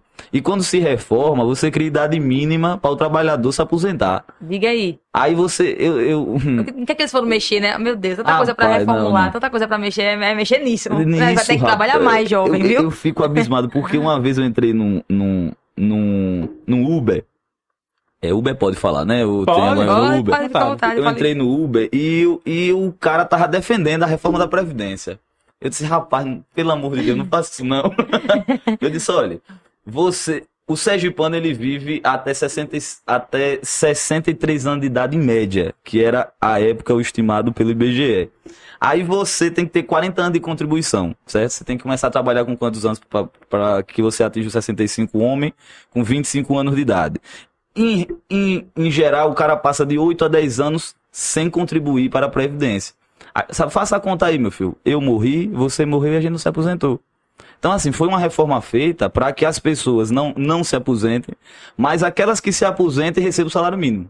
Porque o cálculo hoje, para que você receba o provento que envolve a, é, é, sabe, o INSS, é para que você receba o menos possível. É, são, são os percentuais daquilo que você recebia e das últimas contribuições. Então, meu irmão, se você, sabe, e se você em algum momento de sua vida recebeu bem, mas no final de carreira você começou a receber um salário mínimo, pode, pode contar que você vai viver com um salário mínimo por mês Até morrer. e, e até morrer. E, e, e, infelizmente você vai morrer logo, porque, porque não tem ser humano que, que aguenta o que o brasileiro aguenta. É, é algo absurdo. E fora as discrepâncias. Você tem um, um paulista que vive até X idade, você tem um nordestino de Sergipe que vive até outra idade. Você vai para o Amazonas, você tem outra expectativa de vida e tem os iluminados do Congresso que acham que pode fazer uma reforma de cima para baixo, que nivela todo mundo em assim o mesmo patamar. O resultado disso é o que a gente tá vivendo. E fora aí, rapaz, é interessante demais. Fora isso, fora você mexer em, uma, em toda uma previdência, você flexibiliza também as regras trabalhistas. Que, que era a matriz maior de você dizer o seguinte, olha, eu pago a previdência porque eu tenho, porque eu tenho um emprego pleno de carteira assinada. Mas aí você cria um, um emprego intermitente, sabe o que é emprego intermitente? Você diz o seguinte, você tá de carteira assinada, viu? Mas você não tem a garantia de receber um salário no final do mês, não. Quando eu precisar, eu lhe chamo. Ah, mas o empregador, por que o Estado, ao invés de massacrar o trabalhador, ele não reduz sabe, os impostos? Não retira os encargos de que envolve folha de pagamento. que sobrasse mais Pra salário, sobre mais verba pra Tire pessoa, do né? Estado. Tire do Estado, porque toda atividade que vai ser gerada, sabe, a partir dessa redução de impostos e também tributos em gerais, Vai voltar pro vai ser revertida em É. tributos. A questão é que a gente precisa tratar com mais seriedade as coisas. Eu acho que é isso que, que tá, Tá faltando. faltando. Ah, Mas falar nisso, eu, sinceramente, eu não estou esperando mais por aposentadoria, não. Você, eu, eu, doido, eu se nem aposenta, não. não dá. Mas assim, Não, o- e, o- e os, a- e os sonhos, né? pra Como é que eu vou. Eu fico pensando assim, Mário. Eu, Alberto, aqui a gente trabalha pra caramba, velho. É uma correria, é uma loucura. Meu sonho é conhecer Londres. Você viu aí? Você. Eu já entrego, né, Londres. Como é que eu vou conhecer. milhões é, somos Mário. suados, viu? Mário, você já parou. Você já fez a conta de quanto é pra ir pra conhecer Londres? Ah, deve ser um absurdo. Não, e além disso, além de, de conhecer Londres, a estrutura que você vai ter que ter, você precisa aprender inglês. Você não entra. Você pode até entrar nos Estados Unidos, Sim, mas sim. na Inglaterra você só entra se você passar pela embaixada. E na embaixada você vai responder algumas perguntas em inglês. Todas em inglês. E você precisa entender o que ele perguntou e responder em inglês. Oh, meu Deus. Ah, mas eu não tenho. Então você não entra, você volta da porta. Já aconteceu com grandes youtubers de não entrar. De- de Porque não- na hora lá, em vez de, de tentar moldar, não, foi- achou ruim, começou a complicar. Fez um Aqui é meu vídeo. país, aí tá. Você não é entra, essa. não, aí É, voltou. Entendeu? Então é todo. Como é que eu vou conhecer Londres se a gente vive um salário mínimo aí? Por mais que a gente trabalhe pra ganhar um pouco mais e tal, mas é muita coisa pra pagar. E eh, não, Não não vai dá. fechar a conta, não, Não, dá, conta entendeu? Tem tantos sonhos, tantas coisas que eu queria fazer. Eu queria fazer uma pós, eu queria fazer um mestrado e tal. Eu vou fazer. É faz? Faça turismo em Muribeca. Eu, eu vou tentar ver se eu acho um adesivo grande, tamanho real, Big Bang, colo lá, sabe, nosso, sabe, o coreto. E lá, você, e lá você vai entender tudo que o povo fala. É, né? Vai ter, eu falo, é de graça pra ir, né? Eu pago É a passagem, acho que é uns 10 reais mas, pra é, mas é difícil. Eu, eu, todo, eu, eu é porque minha vida toda eu fiz turismo em Maceió, né? Sei, pertinho, que é um é paraíso. lindo, Marcelo é é um lindo demais. paraíso, Eu é um amo paraíso. Maceió, eu já fui duas mas, vezes. Mas é muito difícil. Pouquinhas vezes só, mas eu amei. Olha outra crítica. Eu- pa- Tá parecendo que, que, que hoje o podcast é da crítica e da reclamação. Mas o turismo aqui dentro do, do país é caríssimo. Vocês já pararam também É, refletir eu- sobre eu isso? já, eu já, o pessoal foi pra Fernando, foi Fernando de Noronha, amor? Fernando Noronha, tá, né? Menino, como é caro? Aí eu digo, eita, poxa. Até, até pagando na CVC fica caro. Dizem até que, Parcelado de dizem que, dizem que é mais barato você viajar pra fora do país Do do, que que, do que dentro do O próprio que é que país. explica isso? Mesmo pra Como- Londres. Assim, o que é que explica isso? Eu, eu não consigo compreender. pra você ver, eu fiz uma viagem pra, pra São Paulo duas vezes. E depois eu com minha irmã, quando a gente fez as contas, a gente viu, olhando os pacotes de viagem, que era mais barato ir pra Argentina, por exemplo. Certo. Digo, porra, minha mãe, perdeu a oportunidade de ir pra Argentina. Fui pra São Paulo duas vezes. Ou viver o tango lá. Mas você ver, rapaz, a gente dança de todo jeito. O Brasil, é, o Brasil não é pra, não é pra amadores, não. É pra, é pra quem, quem, quem ama mesmo esse país, porque é Aham. difícil. Mas, sei não. Eu, eu um dia quero, quero também viajar para o exterior. Eu, eu, eu queria. Eu gosto muito de Londres, acho Londres bonita. Agora eu queria ir em Nova Ale- York. Alemanha, Nova York? é Nova perfeita. York, Nova, Nova York. York. Nova York é uma Nova cidade. York é a cidade de referência, Sabe né? Que a uma outra maioria cidade que eu queria conhecer? vem. É, É, outra cidade que eu queria conhecer, o país, no caso, é- que eu queria muito é. Não, não o país Eu, em eu si. queria é- conhecer a Times Square, tá, lá em, Times- em- assim, à noite, aquela Eu queria conhecer o, o Coliseu de Roma. E eu queria assistir um show do, do- dos meninos Bon Jovi em Nova York. Que eu acho que aí eu ia atingir o nível Viver a vida, né? que eu, quando tinha 13, 14 anos, assistia lá que os eu queria ver o show dos meninos do Arrocha em Nova York, Times Square. Caramba, Alô, massa. menino do Arrocha, tô lançando aí a turnê, a turnê United States. Mas, mas, mas eu, Mas eu, viajar, eu, porque eu não sei se você não viajou muitas vezes, não. Você foi pra Maceió? eu viajo pouco. Eu passei É. minha vida toda, foi... Você é caseiro mesmo. São um jegue trabalhando. Mas, É. mas agradeço, viu? Eu, eu acho que eu, eu, eu acho que é assim, rapaz. É, é- a, a única coisa que a gente deixa são as nossas realizações. Eu acho que, que a gente só consegue via, sabe, o trabalho. Uhum. Eu, Eu- eu eu- também acho. Também, agora, é isso. Eu, eu, se, eu- se- você perguntar o motivo assim mais do trabalho, além de se manter, é poder ter a oportunidade de viajar. De viajar. É, né? eu, não- eu fiz algumas coisas. Eu estudo inglês em casa, eu não faço inglês, não em um cursinho, mas eu ganhei um passaporte de uma amiga. A minha amiga me deu um passaporte. Ela disse, Jéssica, Ah, sim. é, me deu um A- As passaporte. taxas, né? Ela não, pagou. ela me deu mesmo, pagou, ela só, ela só disse assim, Ah, ó. eu pensei que tinha lhe dado um passaporte. Não, dizer- ela, ela pagou as taxas e disse, Ah, Jéssica, tá. eu queria lhe dar um presente porque eu não queria dar, não, sabe? Porque eu também não tô podendo muito. Aí eu disse, que foi? Não, mas tem uma coisa me incomodando. Eu acho que era Deus pedindo pra eu fazer isso por você, pra fazer. Eu disse que é, não, porque parece que tudo na vida tem um início. Quando você vai comprar um carro, antes de você comprar um carro, você Até precisa o ter uma passaporte carta. é caro. Quanto é o pa- o passaporte? 200 e Ah, em quase Recife 300 só, reais. né? Ah, em Recife só que faz, né? Não, já faz aqui no, em Sergipe. Já faz. Já. Rua Padre Venço Guimarães. Avisa sua amiga. É o quê? Lá em Muribé com o endereço. Ela me deu. Não, mas ela, ela, ela me deu esse. Eu fiquei tão assim, eu fiquei. Porque a gente tinha conversado um momento antes sobre isso, sobre, olha, Jéssica, tudo na vida é planejamento. Certo. Você não vai pra Londres amanhã, mas você vai começar a estudar inglês em casa, você vai tirar seu passaporte, e começa assim. Aí eu disse, eita, amiga, um passaporte, né? Ela disse, aí fica com aquilo, né? Não, eu vou tirar. Aí de vez em quando ela me cobrava, já foi tirar seu passaporte? Não. Aí quando foi um dia, ela disse, olha. Tal dia, tal dia, tal dia lá. Esse ano agora, foi no mês de julho. Você vai lá dia 2, tal, tal. Buscar seu. fazer Seu seu, passaporte. passaporte. Aí, como assim? Não, já tá agendado, você só vai. Ô, Aí, amor. porque- não, porque eu, eu paguei pra você. Ela ligou pra mim com a história de que ia me cadastrar num, num evento de, de comprar na RG, internet CPF, coisas e tal. sim. Aí dei, dei meus dados a ela, ela já, já sabia algumas coisas. Tá Beto? Aí ganhei meu passaporte. Onde estão meus amigos agora? Por favor. Tá vendo aí, amigos do Mário? Não, e eu olho todo dia, olho pra ele, assim, eu, eu fico, aí agora já tá me dando ansiedade, que eu digo, meu Deus, será que vai passar 10 anos e eu não vou? Porque vale 10 anos, né? Depois de 10 anos tem que E é. renovar, é. Você é- vai ter. Então, pronto, lá existe um prazo, né? Você vai ter uns 10 Estabelecer, anos pra ir. tá é. Ah, não, você pode Bom, depois prazo já renovar. Deus, tem, eu né? não viajo mesmo, não. Eu não sei nem que tinha. ah, Eu não sabia nem que tinha prazo. Você Tem. tem prazo passaporte? O passaporte, você precisa depois renovar. Como uma habilitação. É de- como habilitação do documento. É, né? precisa renovar. E- Achei tão linda ela, falou, tão, tão lindo ele. Faça, faça turismo em Muribeca. Muribeca. Aí, é, é, mais cedo, antes de você chegar aqui, eu dei uma stalkeada Certo, no, certo. seu, no, no seu Instagram lá. Eu vi que tem uma coisa, é, é, cultura. Deixa eu ver o que é. Deixa, eu- deixa, deixa, eu- é, é algo cultural, cadastro cultural. É, como, como é que funciona? Como é isso aí? Você tá, você tá incentivando a cultura tal? Ah, eu vou pra lá então me na- cadastrar. Falou fulano. Vá- e não, então, a gente vai lançar agora um festival em dezembro, que é um festival de, com atrações artísticas do município. Ele é financiado com, com a legislação de Blanc, a gente sabe agora vai abrir o edital e será exposto. Muribeca tem hoje um patrimônio histórico e material do estado de Sergipe que, que é o nosso São Pedro. São Pedro. É. Eu tava Ai, eu vi mesmo, também. eu já fui uma vez, ó, é muito É, tempão. Já lá em Muribeca?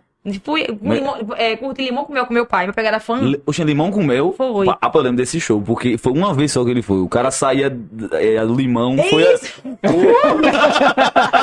Você tava nesse show, era? Eu fui, meu pai, meu pai é Rapaz. que era fã, eu era guria, Eu mas sou- ele me levou. Limão com mel, pô. Ah, mas- ah, ah, mas eu sou fã do limão com mel. Foi o melhor show que eu assisti em Muribeca. Eu, Eu era, meni- então, eu era menino. Eu também era pivete, meu pai me levou. Meu, meu pai que me levou só pra dizer, vamos ali, eu gosto muito, aí fui eu, minha mãe e meu pai. Por que você não vê? Eu fui. Vai, eu achei, mesmo, agora eu lembrei que eu era tão. Eu era, eu era menor, assim, eu, achei, eu achei que eu tinha sonhado, que realmente ele sai de um limão. Saia de um limão verde enorme. grande. Ah, ah. Esse, eu, velho. Você não sabe, Eu não fui, não, você não não sabe a lembro, não, revolução ainda que foi não fui. isso, não, Abel. Você não sabe, O não. O cara Abel? sai de um limão, pô.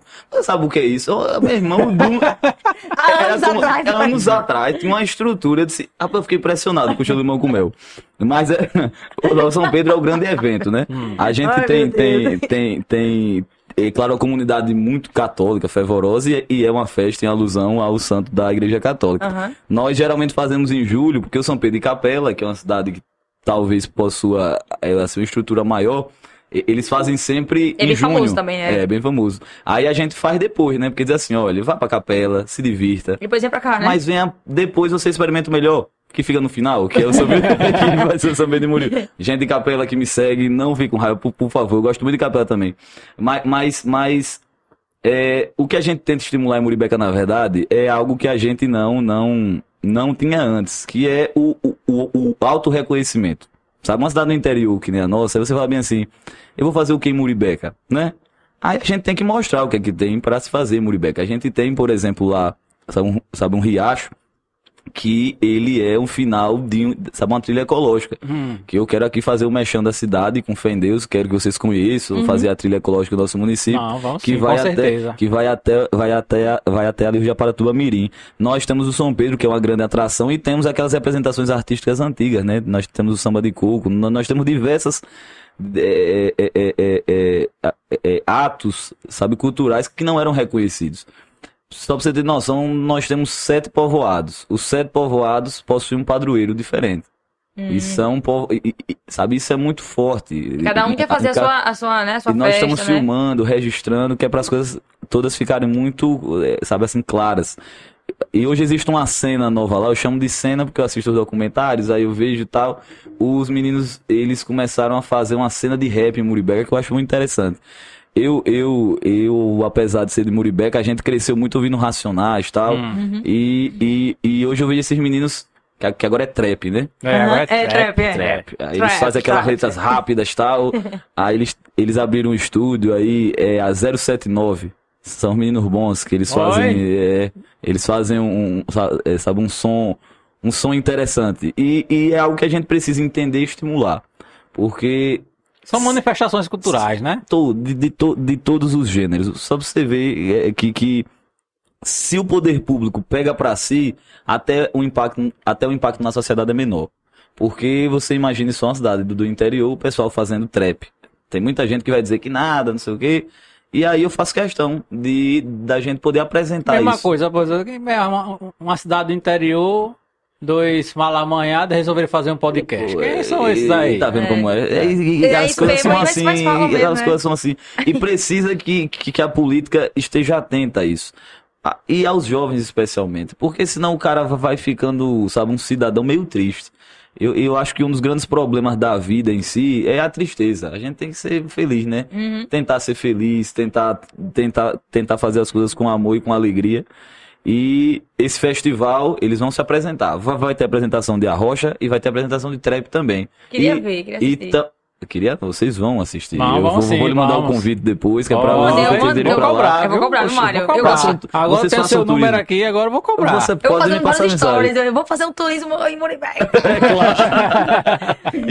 É, é claro, divulgue Muribeca, porque Não tem Londres, mas tem Muribeca. tem Muribeca. Quer que eu coloque em inglês a versão em inglês? Muribeca City. Vocês podem visitar. é é o Aí- podcast que eu mais ri.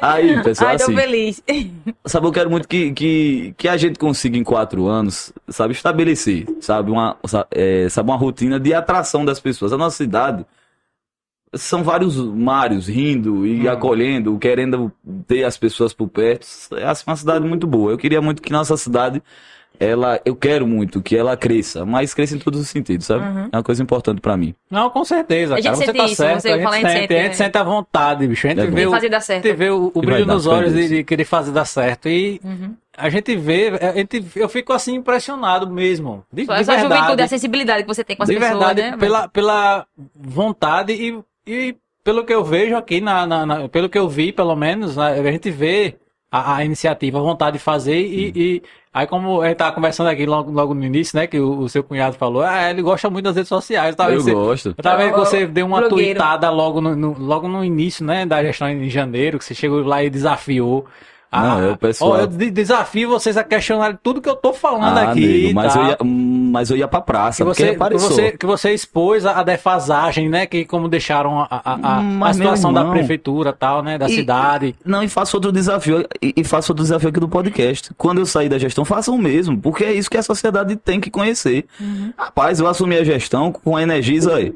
Vamos cortar a energia de todo o cano em Muribeca. Caramba, cara. Cento e tantos mil reais de dívida, dez o atrasada, os consignados de servidor atrasado, folha atrasada. Eu, peraí, eu tenho que dizer ao povo. Aí ficavam, só em grupo, saiu o WhatsApp. Que- cadê que não prova? Cadê que não prova? Cadê? Eles vão fazer o seguinte: eu quero que vocês digam que eu tô mentindo, que amanhã eu tô na praça. Eu, eu vou estar na praça com os relatórios de gestão todos e eu quero apresentar vocês à sociedade. Tu fez Aí- isso? Não, porque eles não me provocaram. Ah, entendi. Aí eu fui pra imprensa, eu disse, olha, que fique registrado como eu assumi a gestão. Porque eu acho que vai ser uma forma depois de a gente poder também estabelecer os avanços. Eu não faço gestão olhando para o retrovisor. Inclusive, sabe, fiz isso por obrigação funcional que eu tenho. Como eu tenho obrigação funcional de remeter às irregularidades que, que eventualmente encontrarmos, mas, mas, mas isso tudo sem alarde. Porque o que me deixa chateado não é só um ato irregular que eventualmente, sabe, anteriormente foi acon- feito, sabe? É o seguinte, sou eu hoje não poder receber dinheiro que nós conseguimos captar, sabe, junto ao MEC para fazer reforma de escola, receber equipamentos que vão ajudar a educação da cidade, porque tem uma creche Muribeca que só Deus sabe como o convênio sabe, foi tocado. Isso impede que o município receba recursos. Então, assim, é isso que me incomoda hoje, de verdade. Agora, meu irmão, no início, você com a cabeça quente, você chega e fica só esse zum, zum, zum. Rapaz, que nada, ele só fala, digo, então vou apresentar. Aí eu fiz também, assim, uma romaria, né? Olha, quem quer saber o que aconteceu em Muribeca? E vários, vários, sabe, jornais, sabe, foram lá escutar. E eu acho que o povo de Muribeca hoje sabe como, como eu encontrei a prefeitura, que, que é minha obrigação fazer. Eu acho que foi importante você ter feito isso. Aí, Mário, você. Aí, Mário, você fez uma blindagem sua? Não. Eu. Eu. Isso, eu fui estabelecer uma ouvidoria em Muribeca, que não existia. Hoje as pessoas. Nós, em março, estabelecemos a ouvidoria, que é uma forma do povo fazer o controle social de, de, de tudo que eu faço. Interessante mesmo isso. E, e houve, é, no total, 20 manifestações. Hoje a gente já está, agora em outubro, em setembro, 200 e tantas. As pessoas, as pessoas ligam, é, Mário? Passam WhatsApp, o WhatsApp e- ligam, e existe uma manda central foto, que- é, isso Que, que, recebe. Menino, que que essa ideia é recebe, boa. Será que É, tem isso rapaz. aqui? Acho que não. eu não sei. Gostei da ideia. Mas, mas, Gostei. ma- mas veja só, rapaz, eu tenho que deixar a pressão vir para o cargo, realmente. Aí a gente, quando, sabe, estabelece esse avanço, quando a gente assim estabelece assim esses avanços e que o povo entende o quanto isso é importante, aí as pessoas vão e nenhum prefeito nunca vai extinguir a ouvidoria Muribeca. E eu quero que não extinga.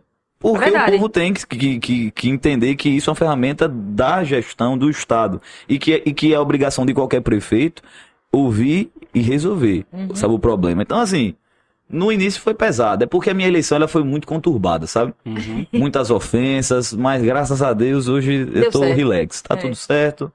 Que Deus ilumine o caminho de toda a minha oposição. Nós, ele, nós é, nos elegemos com quatro vereadores, né? O PL elegeu os quatro Sem vereadores. oposição não há situação, né? Isso. Primeiro, né? É. É, isso. É, é. Nós, nós elegemos senão vai, quatro. haver, senão vai haver só o quê? Um monopólio, um monopólio, uma E que, eu ditadura não, ali. e que eu não tenho pretensão nenhuma. Eu já disse isso várias vezes. Eu quero que exista uma oposição. Porque, assim, ninguém é 100% correto, meu irmão. Ninguém acerta É todas as perfeito, é. vezes. Então, Verdade. assim, que haja uma oposição agora. Que haja uma oposição que esteja pronta para a resposta. Você não, você, aquela oposição antigamente, que você chegava, sabe, uma Câmara de Vereadores e impedia que os projetos acontecessem só para que trouxesse um prejuízo, é, sabe, sabe, é o Pessoal, prefeito tal, é. da gestão, porque vai desgastar o prefeito, eu acho que isso já está muito ultrapassado. E é por isso que eu acho que cada vez mais a gente precisa renovar as pratas. Você sabe o que fizeram comigo quando, logo quando eu ganhei? Não, não, fala. O orçamento, ele, o- o- todo ele é votado em novembro. E, e as eleições ocorreram. E, e foi em 15 de novembro as 15 de eleições. novembro, foi. Foi isso mesmo. Beleza. Geralmente, você aprova o orçamento com uma taxa de remanejamento. O que é isso? Você tem lá a lei de meio, né? Você vai gastar isso com educação, isso com saúde. E você abre um artigo dizendo o seguinte: o prefeito poderá remanejar recursos para, para atender o interesse público no percentual de X% do orçamento. Me aprovaram 1% de remanejamento. Você sabe cara. quando isso aconteceu na história do Muribeca? Nunca. 1%. Eu, tudo bem. Nós, no E dia não tem 1, como mudar isso, né? nós no- mudamos. tem- tem- Ah, nós mudou. mudamos. Nós, eu digo nós, o povo, porque tinha 200 pessoas de frente à Câmara de Vereadores. No dia da posse foi quando eu apresentei o projeto requerendo esta alteração. E foi bonito de ver. No mesmo dia você que da, No da, dia da posse, posse. você já No apresentou. dia da posse. Em regime de urgência. Porque eu disse o seguinte: é um ano de pandemia. E se vocês privam o executivo de remanejar recursos que podem ser urgentes, não é que eu vá remanejar, é que pode, posso remanejar, para que eu não tenha que ter um trâmite legislativo que dura um mês, um mês e meio, e, e às vezes esse remanejamento significa uma compra na cesta básica, sabe, uma compra de um remédio, sabe, específico para quem está fora da farmácia básica. São coisas que você estão querendo é matar o povo. Aí a gente nominou a PEC da morte. Ou a. PEC não.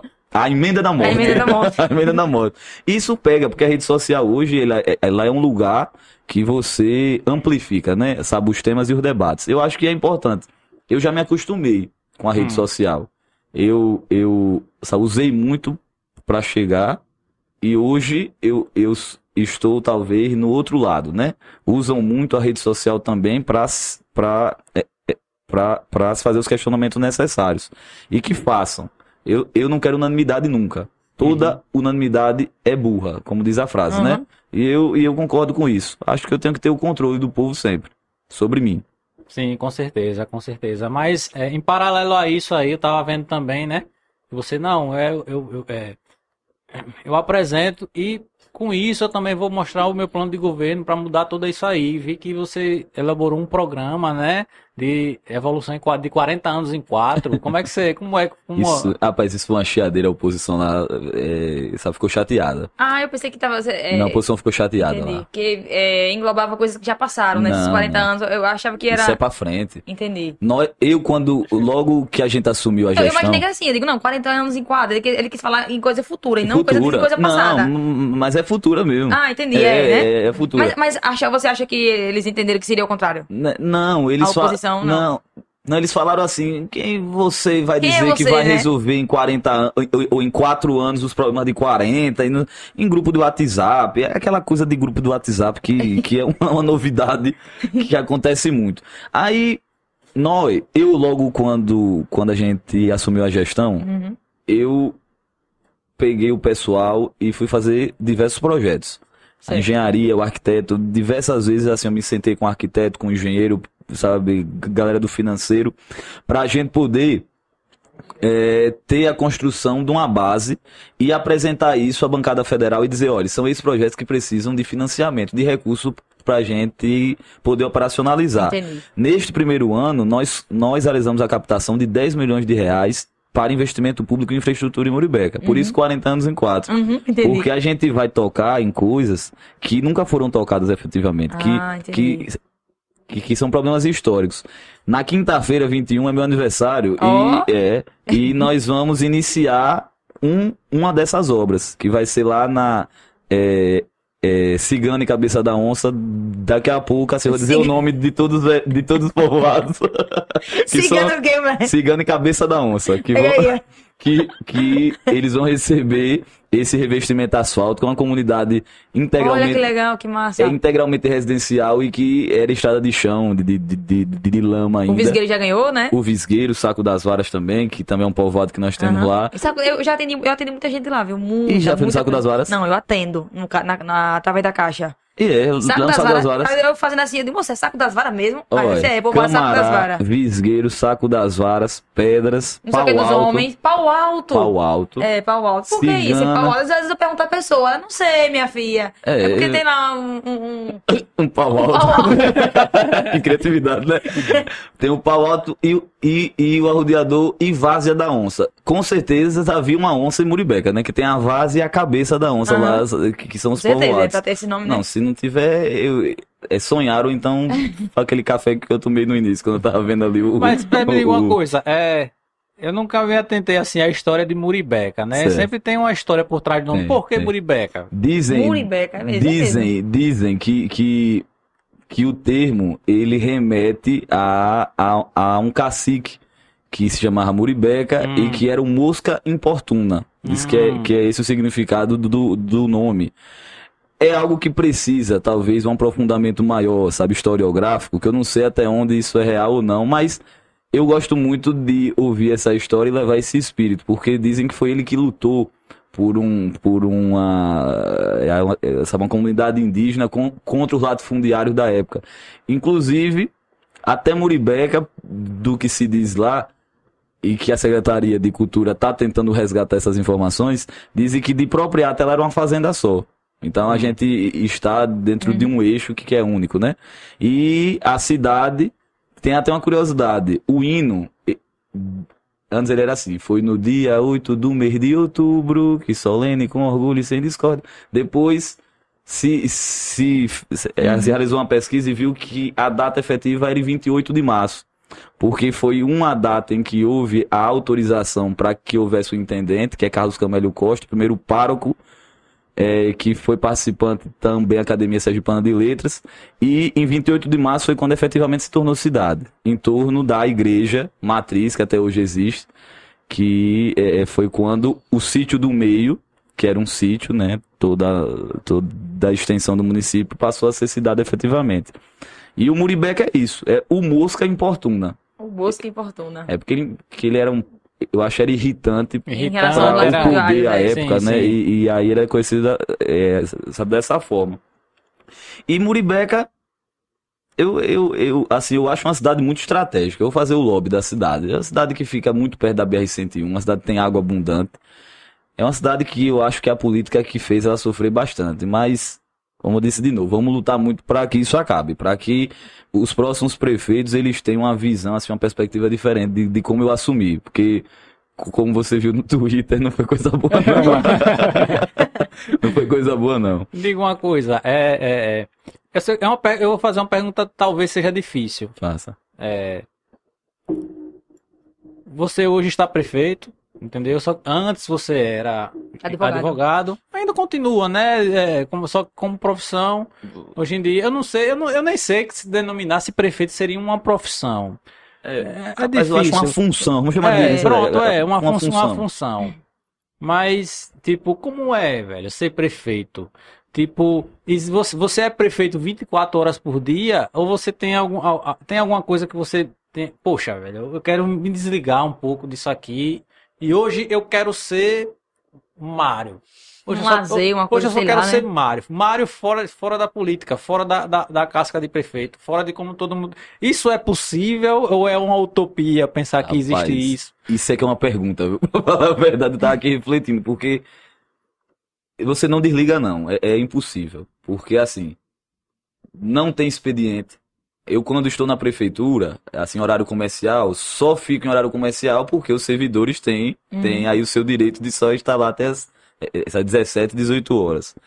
Eu, eu em casa eu trabalho muito hoje. Hoje eu trabalho muito em casa, sabe? Os finais de semana eles são as, basicamente para dormir, descansar.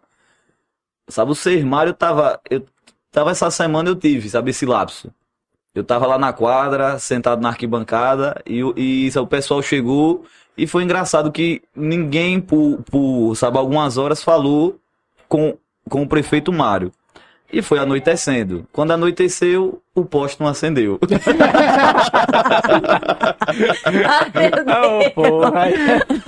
Eu, disse, eu achei que era possível, mas não era não. Tava indo tão bem, né? Tava indo tão bem, tava falando de quem, de, de quem é ruim de bola, de quem é bom de bola, mas aí o poste não acendeu. E é isso. Aí eu tenho, tenho que ligar pro secretário, tem que dizer, rapaz, e engraçado que o poste fica de frente à minha casa. E o pior é que não adianta, você pode Não. estar em lugar. Quem tem que resolver é o prefe- prefeito, tá aqui. Prefeito. O prefeito tá aqui, vai ter que resolver. Rapaz, eu invejo às vezes o prefeito de assim, cidade grande. Eu falo cidade grande, Aracaju, Socorro. Porque assim, eu lido com os problemas. Tete a tete, né, Tete a tete. As pessoas quando me encontram dizem assim, e cadê? E a merenda? E o remédio? E, e tudo. Eu eu tenho que saber de tudo. Porque se eu não souber de tudo, eu não vou saber responder a pessoa. Então, é uma carga muito grande. Mas assim, eu não, eu não me dou ao luxo de, de sentir orgulho de ser prefeito. Eu, assim, e, sabe, eu não me dou o luxo, porque eu acho que isso é um luxo. Se você toma o cargo como uma realização, você está fazendo errado. Porque isso não é uma realização. Isso é para você se desgastar mesmo. Porque o que importa mesmo é o que você vai conseguir com o cargo. O que você realizou com o cargo. Uhum. Eu, eu É um dentro- trabalho altruísta, no caso, né? É uma função altru- altruísta, no caso. Ok. Não tanto porque você recebe. Você recebe, e, né? e sabe que para nós o político ele ele É ele- altruísta, mas não é filantropo. mas não é Pronto. filantropo, perfeito, perfeito. Ele É isso ele tem é, suas vantagens e tal, mas assim, se você disser bem assim que eu tenho a maior felicidade do mundo por ser prefeito, não, eu não tenho felicidade de ser prefeito. Eu tenho felicidade de quando eu vejo o marco inaugural e que eu vejo que o que isso é o prefeito Mário, que eu falo em terceira pessoa mu- muitas vezes, o prefeito Mário conseguiu entregar essa obra dentro de nove meses de gestão, como foi o Visgueiro Saco das Varas. Ou que nós vamos iniciar a obra agora 21 de outubro, que vai Muito além de você, é, sabe, revestir com asfalto, sabe, uma estrada de chão, é você dar uma perspectiva diferente a quem mora ali. Você, você vê que, que o serviço público consegue chegar. Eu gosto muito de, às vezes, é, sair. E aí eu saio sozinho, saio, saio eu, um assessor, pra, pra gente verificar em loco algumas coisas. E a gente vê o quanto é importante ser prefeito. Eu cheguei numa, numa, numa, numa vila que tem lá, e mais ou menos umas 10 casas, nenhuma tem reservatório de água. Eu disse, rapaz, Muribeca é desse tamanho. Eu tenho, eu tenho que me policiar cada vez mais fazer isso, porque a gente consegue verificar. A população de Muribeca, por curiosidade, assim. Diz o IBGE, né, com 11 anos de atraso, porque você sabe que a gente, assim, está sem censo, 7.659 habitantes. Hum. Mas informações atualizadas conforme o censo de, de, de 10, no caso, 2010, né? Sim. Que era para ter esse ano, não Era teve. ter, não teve, É, mas né? não teve. E, e tá no STF a discussão grande. Assim, é uma cidade relativamente pequena, mas com as mesmas, com as mesmas, com as mesmas é, demandas que qualquer cidade tem. Nós temos 2.450 famílias que estão no cadastro único. E, sabe, isso significa que são 2.400 famílias que precisam ter atenção do poder público. E é algo que é grande do ponto de vista de você ter uma responsabilidade. Eu, nós temos alguns avanços que eu fico muito satisfeito. Você vê, esse ano, um- uma das coisas que mais me irritou quando eu assumi a gestão foi que desde a pandemia não teve uma hora aula dada em Muribeca. Desde março do ano passado. Ainda não, não retornou. Até dezembro, não. não. Em janeiro gente- começamos a retomada Ah, com as atividades remotas. Nós tivemos que comprimir os dois calendários este ano.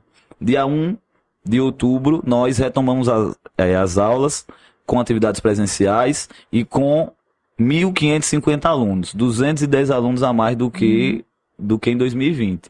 E isso é fruto de, mais uma vez, não é do prefeito, é de um programa que chama, que, né, chama Buscativa, que por ser efetivo traz resultados. É por isso que eu digo que, que muitas vezes assim a ideologia ela deve ser subsidiária.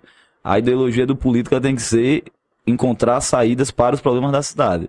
E quando, quando a gente consegue acertar dessa forma, são oito cidades retomaram as atividades escolares já. E dentro dessas oito a gente tá. E eu fico satisfeito com isso, porque é uma forma da gente poder retribuir à sociedade e também a confiança, é com um bom serviço público. Mas, rapaz, 24 horas, pronto, você tá vendo esses dados que eu digo? É porque eu, eu fico em casa, às vezes no celular, olha, né, olhando. eu ando com o plano de governo, é porque o celular não tá aqui, mas o plano de governo meu ele anda no meu celular. Porque, por, por, por que é questão minha? Porque o pessoal fica bem assim, é, esse menino não faz nada, você não vai conseguir não. fica bem assim, eu digo, rapaz, eu vou eu, O mais menino, deixar. o menino Muribeca lá. É, com, é, rapaz, o menino Muribega, com fé em Deus, a gente vai entregar assim, um plano de governo. Porque foi isso que o povo aprovou nas urnas. Uhum. Sabe, não foi Mário. E assim, Mário foi eleito porque é bonito. Não, Mário foi eleito porque Mário representa um programa. Então, vamos executar e entregar o programa com fé em Deus em quatro E quem anos. sabe daqui a quando você tiver 35 anos, você não, será, não seja a terceira via que a gente tá falando aqui pra Ave Maria, presidente. 30 e- Porque tem que ter o presidente da 35 anos, República- né? É, 35 Rapaz, anos. eu tava ontem no rádio e não é. Olha, eu tava no rádio e sabia assim: esse, esse menino tá querendo ser deputado. Ele fala muito coisa fora de Muribeca. Eu digo: não, pai, a gente conversa. Não quer ser deputado, não tem essa intenção agora. Eu tenho intenção de fazer um bom mandato. Agora, meu filho, também, também não vou ser. Não vou ser aqui, sair incorreto com vocês, não. Se surgir a oportunidade, eu. é, Você pega, você abraça. Cair vai ser não, não, não sendo hipócrita, né? que É. nada, eu caio dentro. Sabe, rapaz, sabe por quê? Porque Poderia poder ajudar. E se você leva isso que você tem, você vai poder ajudar muito pra gente. precisa, a gente Quanto precisa mais de sobe- representantes lá para trazer é, recursos para nossa região aqui. A região precisa mesmo. Vamos fechar logo. Não, falando sério, assim. O bairro São Francisco, você tocou num, num- sabe, num ponto que nós experimentamos hoje com essa nova leva de prefeitos. Um, assim, um movimento novo, eu acho, aqui no bairro São Francisco. Isso, historicamente, é, sem Não, dúvida com- alguma, Com certeza. A região mais eu esquecida. Nunca, eu, nunca, eu nunca vi tanta movimentação assim, né, atualmente. consórcio de lixo, reuniões com, com pré-candidatos a governo.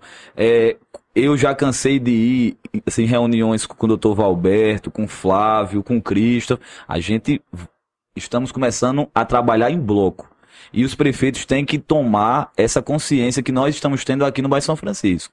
De quanto mais unidos, mais a gente consegue, consegue aqui atrair, consegue, consegue atrair o desenvolvimento para cá. Porque é, é, o Bairro São Francisco, por muitos anos, ele se você percebe o, o processo que envolve a industrialização, rota turística, a gente tem o Rio São Francisco aqui, abençoado por ele.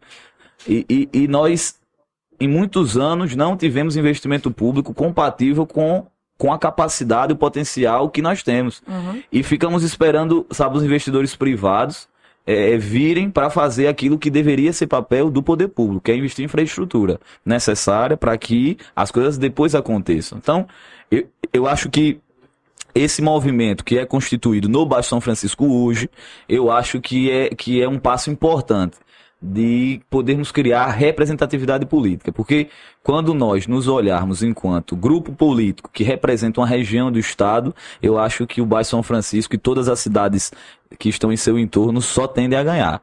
Contar também a juventude de Flávia, a juventude de Christopher, a experiência do Dr. Valberto, é, é, é, o pessoal de Ilha, de Brejo, para a gente poder todos juntos dizer o seguinte, olha, se não quer ser governador, venha sentar com os prefeitos aqui do Baixo São Francisco.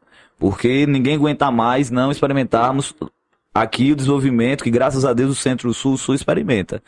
E que elegem lá três, quatro deputados. Uhum. Todas as eleições. E, qual, e quem é o representante que nós lançamos aqui no Baixo São Francisco em 20 anos? Quem foi? Não, sabe, a gente não tem. E temos a oportunidade de ter. Eu não. No 26 anos de idade, calma. Deixa eu ser primeiro bom prefeito. Eu quero é que o pessoal daqui se anime para isso. E quando se animarem, que, disserem bem assim, vamos encarar, a gente encara junto. Que eu acho que, que é isso que está faltando. Especialmente aqui a capital de todo o Baixo São Francisco, que é a cidade de Propriar.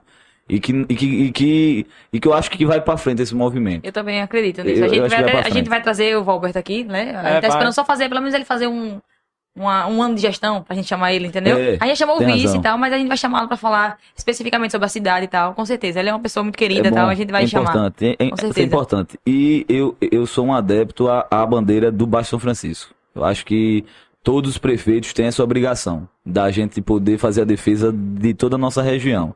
Uhum. E isso vai acontecendo, como já está acontecendo. É, Flávio agora é presidente do consórcio de saneamento básico.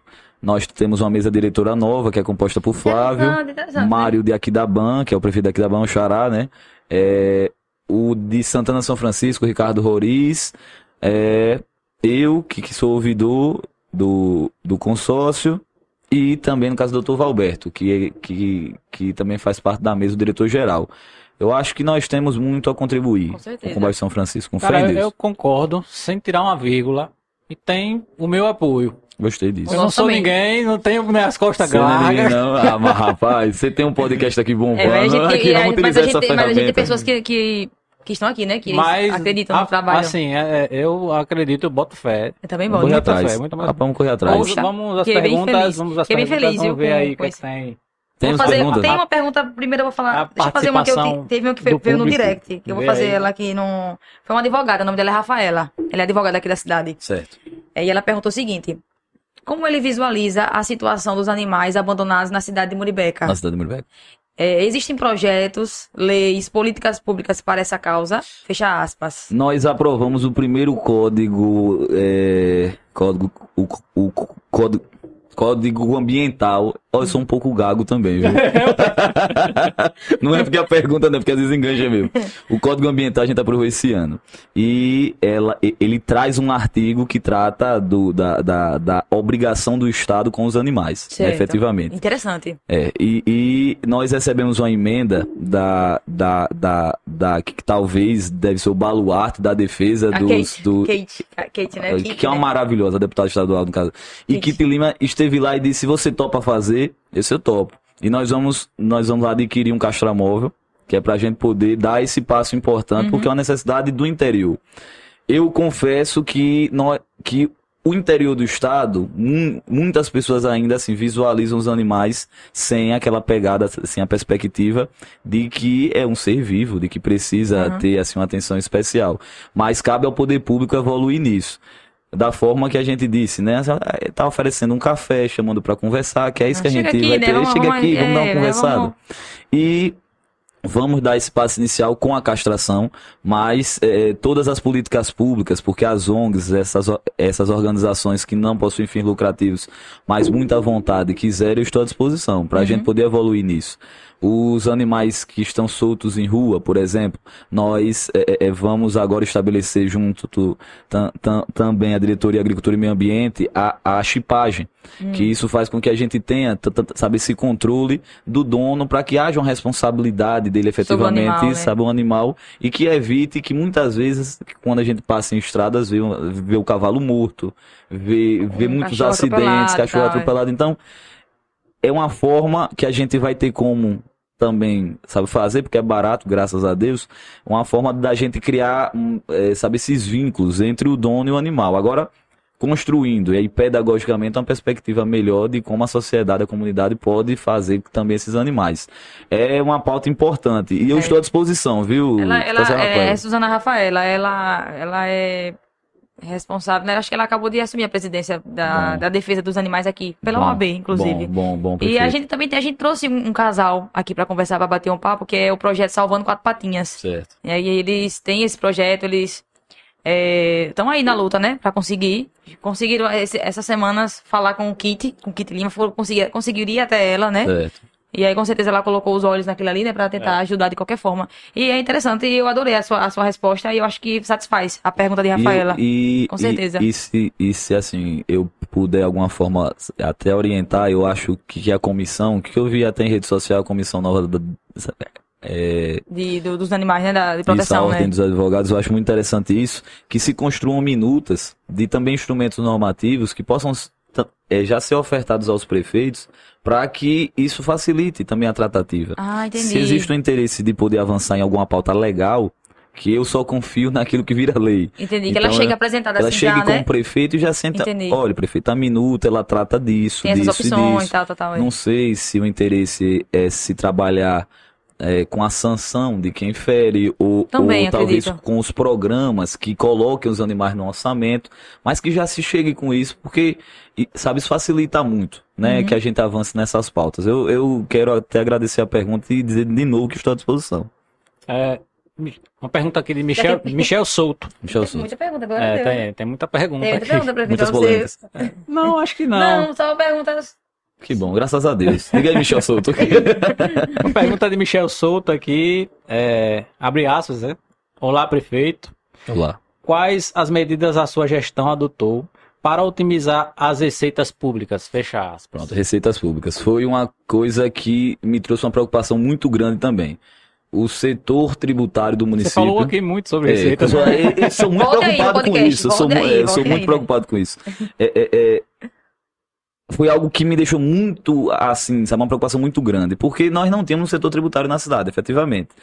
Eu, quando logo quando assumi, assim, reuni os fiscais de tributos, que uhum. são é, funcionários que estão, que sabem entrar num concurso de vinte e tantos anos atrás, nunca passaram por, por uma formação, recapacitação, nada, e nós tínhamos uma cultura em Muribeca que gerava essas irregularidades de se cobrar os tributos em espécie.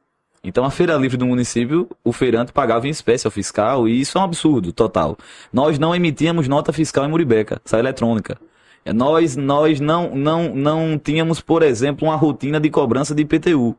E assim, o primeiro passo. E, é, a, e a idade é antiga? A idade das pedras. É. A idade foi, antiga. essa impressão que eu tive. Da, da, das foi trevas, essa, né? Das trevas. Foi essa impressão que eu tive. Porque, peraí, nada tinha em Muribeca. As notas fiscais eram emitidas em outros municípios para que a gente. Peraí, aí eu disse: não, a gente precisa, antes de tudo, organizar o setor. E estamos avançando nisso. Nós, por exemplo, aprovamos o convênio junto à, à Federação de Bancos para o pagamento via Pix, uhum. para se informatizar esse sistema. Então, isso tudo já foi regularizado. A Receita, agora especialmente, nós basicamente sobrevivemos dos repasses de FPM e CMS.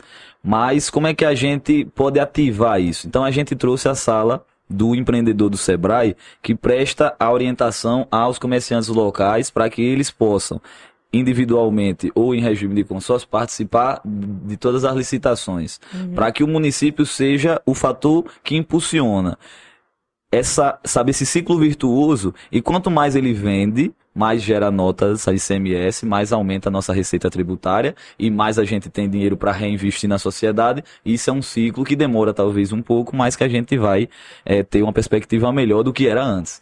Hoje nós vamos, só para você ter noção, de como era esquecido o setor tributário, nós tínhamos uma perspectiva de arrecadar 4 mil reais de tributos municipais, de tão desorganizado que era o setor, que obviamente é, é mais do que isso. Aham. Até daqueles tributos que possuem a natureza própria nossa, que são ISS, que é essa IPTU, e com certeza, quando eu apresentar o relatório final de gestão, vai ser daqueles aumentos absurdos de receita. Não que, não que a gente tenha mais dinheiro, mas é que a gente catalogou, sabe, esses recursos e isso aí vamos poder apresentar esse relatório dizendo quantos por cento houve de daí aumento. Mas é, é, é, é, é, é um trabalho que a gente tem que fazer para poder realizar a captação de recursos que, que vão vir da origem tributária, mas também, mas também ao mesmo tempo fazendo também a justiça fiscal.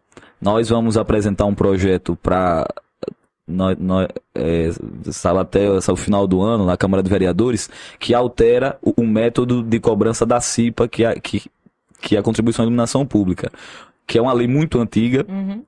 o nosso código, ele é muito antigo também, de 73, salvo engano, e nós vamos fazer uma reformulação enorme dele, sabe? Incluir, por exemplo, o ISSQN, do, que envolve os cartões de crédito, para que é, toda a cobrança, toda a compra que haja no nosso município, com- o cartão, que esse recurso entre também no município. Isso só é possível porque a gente consegue agora virtualizar todo o sistema de pagamento Olha e também emitir foi, as né? notas fiscais. Então, pra você ver o quanto assim, uma, é, quanto assim uma desorganização administrativa causa perda de dinheiro. Danos, é um dano E, e mesmo. dinheiro que vai ser reinvestido na cidade, né, sabe, efetivamente. É um trabalho muito árduo, mas, como eu já falei aqui meia hora de questão de tributo, é uma preocupação grande minha, grande, grande. A, a próxima, Jéssica. Eu tô. Eu, eu pensei que você ia fazer. Cadê? Tá aí? Pode fazer. É, pode É porque aquela de Rafaela, como ela era grande, não Ah, cabia na sim, caixinha. tá. Ela fez um, um, no direct, aí eu tava. Eu tirei um print, fazer mas agora. aqui. Passa Na outra. verdade, não é um. Acho que é um comentário. É um, eu acho eu que é um aqui um. elogio. Elogio. É. Se tem- Aldrian Vieira. Aldrian Vieira. É, abre aspas. Parabéns, doutor Mário. Está fazendo um trabalho brilhante por nossa cidade. Fecha aspas. Olha, vai de lá. É cidadão. Muri, como é que fala? Muri, obrigado. Muribeque- Muribequense. Muribequense. É. Ah. Ô, Adriano, obrigado. Você é uma das poucas pessoas que usam o Doutor Mário. Eu não gosto. é. Tem uma É restrição. causa da- de que é Eu vou falar advogado aqui. tal, né? É um título que, que quem, deu, quem deu foi o imperador antigamente, né? É. Não, vai falar em. Muribequenses. É Adriana. Adriana. É, acho que é da sua cidade, com certeza. Abre aspas. Adriana Ora, né? É Adriana. isso. Que Deus continue o abençoando para que você continue com esse trabalho de amor pelos muribequenses. Amém. Fecha aspas, que lindo. Amém, minha irmã. Receba o carinho do seu povo. Deixa eu ver aqui mais. Ah, tem um aqui. Ítalo, Ítalo Chuco. Eu não conheço não, é do Chuco. Qual lá, a sua, abre aspas, qual a sua opinião sobre investimento na política de saúde mental? No pós-pandemia. Que Certo. pergunta boa, Boa, fecha boa, aspas. boa mesmo. Poxa, Ítalo, obrigada, viu? Ítalo, obrigado. Chuco. É, é, Chu- Chuco. É. Ô, Ítalo Chuco, repare. Nós temos uma dificuldade muito grande. Com o fim da política, no caso, manicomia, mani, de manicômios. Manicômios, isso. É uma, uma palavra dessa, é, é assim, uma- né? é uma palavra meio- É, meio complicada. É. O governo federal extinguiu essa política de manicômios e estabeleceu a, é, se estabeleceu a política pública de CAPS, que são, Hum, que certo. são os atendimentos temporários. É, as cidades como a nossa, pelas regras que envolvem a União Federal, nós não temos o, o direito de termos um CAPS em Muribeca. Ele passa a ser um CAPS regionalizado. Então já é uma dificuldade que, que assim, a gente enfrenta bastante. Como nós temos, assim, sabe, a percepção de que, há, de, de que haverá muita demanda, é, especialmente de saúde mental, depois da pandemia, Porque aumentou muito. que aumentou, bastante. muito. Aumentou bastante. Inclusive, a minha, eu já era ansioso, minha ansiedade. Ah, Eu também fiquei bem, Eu mas já, eu já era é também. isso, eu eu também bem é fiquei isso, bem e, e, e, e. E a gente fez o seguinte, olha, nós temos os três lugares em que precisa existir um acompanhamento, mesmo que pareça implícito, mas que ele seja efetivo, que é assistência social, saúde e educação. Então, nós temos o acompanhamento psicológico o- hoje na rede escolar, Olha que que, existe, que, que existe uma psicóloga que está à disposição, é a Isadora. Nós temos o atendimento clínico, também a rede de saúde, um psiquiatra que atende, com as limitações, porque talvez a demanda é muito grande, mas é um, mas é um psiquiatra na rede. E nós temos também um acompanhamento psicossocial que é feito no CREAS, que é a psicóloga que faz dentro daquela equipe, que, que- que- é assim, assistente social, psicólogo, uma advogada, que faz um atendimento mais completo, né? Da, daquela pessoa que muitas vezes, eu quando era, quando era orientador jurídico, eu lembro, sabe muito disso, chegava muita demanda, por exemplo, do Conselho Tutelar de jovens que faziam automutilação. E isso é algo que precisa ser tratado por todas as frentes, na escola, no, também no âmbito clínico e, e de assistência social. Então, essa base hoje nós temos na gestão municipal.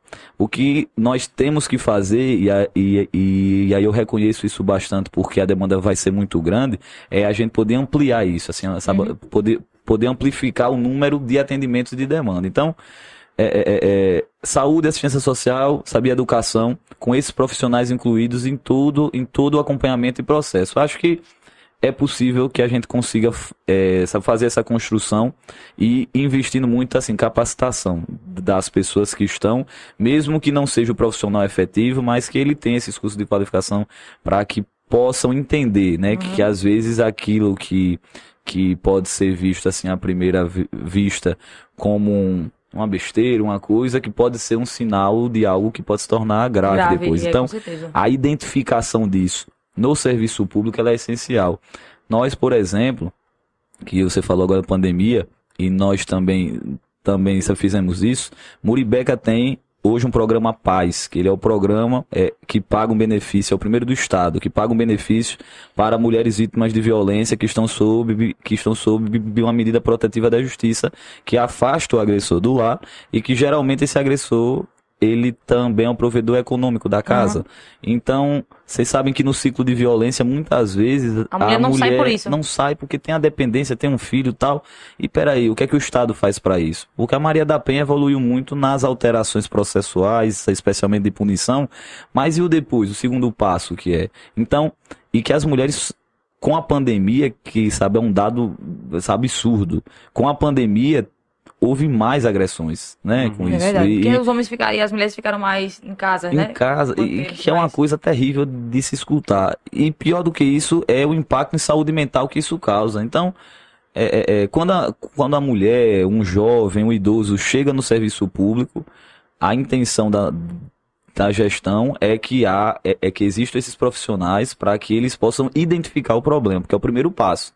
Muitas vezes os problemas que envolvem saúde mental, eles não são identificados e depois a pessoa é, se torna alguém improdutiva, se torna alguém, é, sabe, rancorosa às vezes, mas a gente não entende que isso é um problema de saúde pública e que precisa ser identificado. Então, é um trabalho que a gente vai fazer e, e aqui já me deu uma ideia da gente, da gente poder também lançar uma campanha dentro de todos os órgãos para isso. Isso aí em breve.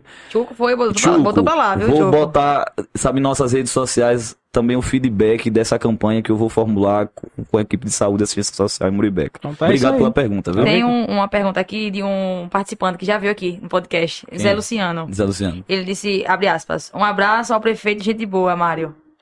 E aí, Fecha Lucianinho? aspas. Então ele é conhecido porque o pai é Luciano e ele, é seu Lucianinho, e né? Lucianinho. Quero enviar um abraço, estendo os cumprimentos à senadora também Maria do Carmo, é, uma parceira do município, ajudou agora Uhum. com emendas, e o que eu gosto dele é que ele também é um jovem, É. e que, e que não sei se em mandatos eletivos, mas entende mais de política do que muitos políticos Com juntos, né? certeza, a gente, Com a gente certeza. pode, a gente É. pode ver isso de perto aqui. E espero que, que queira, viu, meu irmão? Espero vou, também que queira. Olha, Luciano, vou lhe mandar, sabe, uma dica. Vamos lá, sabe, sabe o bairro São Francisco, ele, ele tem que ter pessoas com sabe, o seu perfil para que a gente possa, sabe, fazer uma construção nova aí com Avançar, né? Tem outra pergunta dele aqui, na verdade.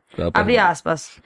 Como tem sido o desafio de gerir um município diante de uma pandemia? É complicado, muito complicado. É, se fosse um problema que fosse centralizado, sabe, uma seara, talvez a gente teria mais soluções. Mas é um problema sanitário, é um problema econômico, é, é, sabe, um problema de saúde, de- de- é saúde mental, é, sabe, um problema social, enfim.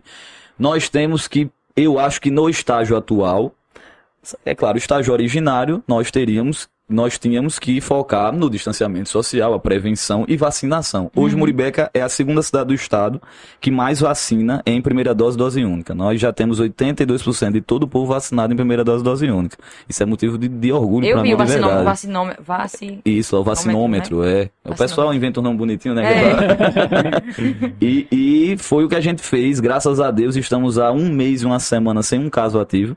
Sabe? Graças. É, Porque assim, é uma cidade pequena e nós tivemos algumas mortes e são mortes que, que pegam a gente porque são Pega. pessoas muito Muito próximas, próximo, né? conhecida, né? Inclusive, Conhecidas, Todo mundo se amigos. conhece, É. Todo mundo se conhece, uma coisa que você passava na rua e via, então isso é muito complicado.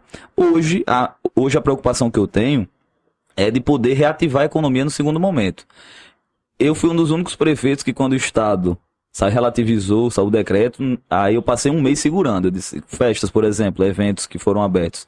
A gente segurou e eu acho que nós conseguimos hoje ver os resultados disso. Nós não temos um caso ativo há um mês e uma semana. Então isso é motivo de, de, de, de entendermos para que não aconteça, mas que se acontecer, entendermos que para essas pandemias, estas crises sanitárias, ciência e cautela. É isso que a gente tem que entender. O segundo passo, acho que, que o programa que nós temos, é, com a ajuda, inclusive, de- dela também, a senadora Maria do Carmo, esse investimento público em nossa cidade, vai reativar essa roda, porque eu acredito muito que quem vai salvar o país é o investimento público.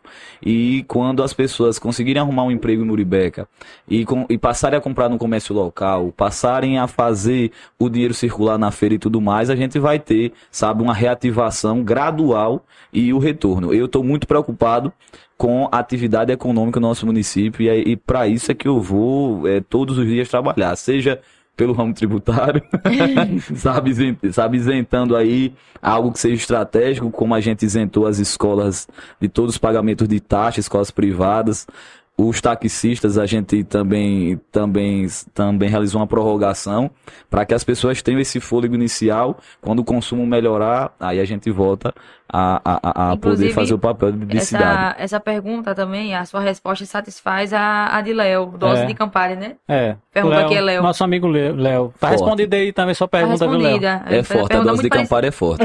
É, ele colocou no Instagram dele no, no perfil É. dose de Campari. dose de Campari Aí ele faz a mesma pergunta do Zé, né? Com os desafios sobre, sobre tocar um município É, no tempo sim, da pandemia. Eu sim. acho É- que é muito satisfaz. É uma pergunta aqui de Carlos Melo. Carlos Melo é meu amigo e mestre Carlos. Carlos Melo. É, Abraço, Carlos. É, abraço. Abre aspas. Tão jovem.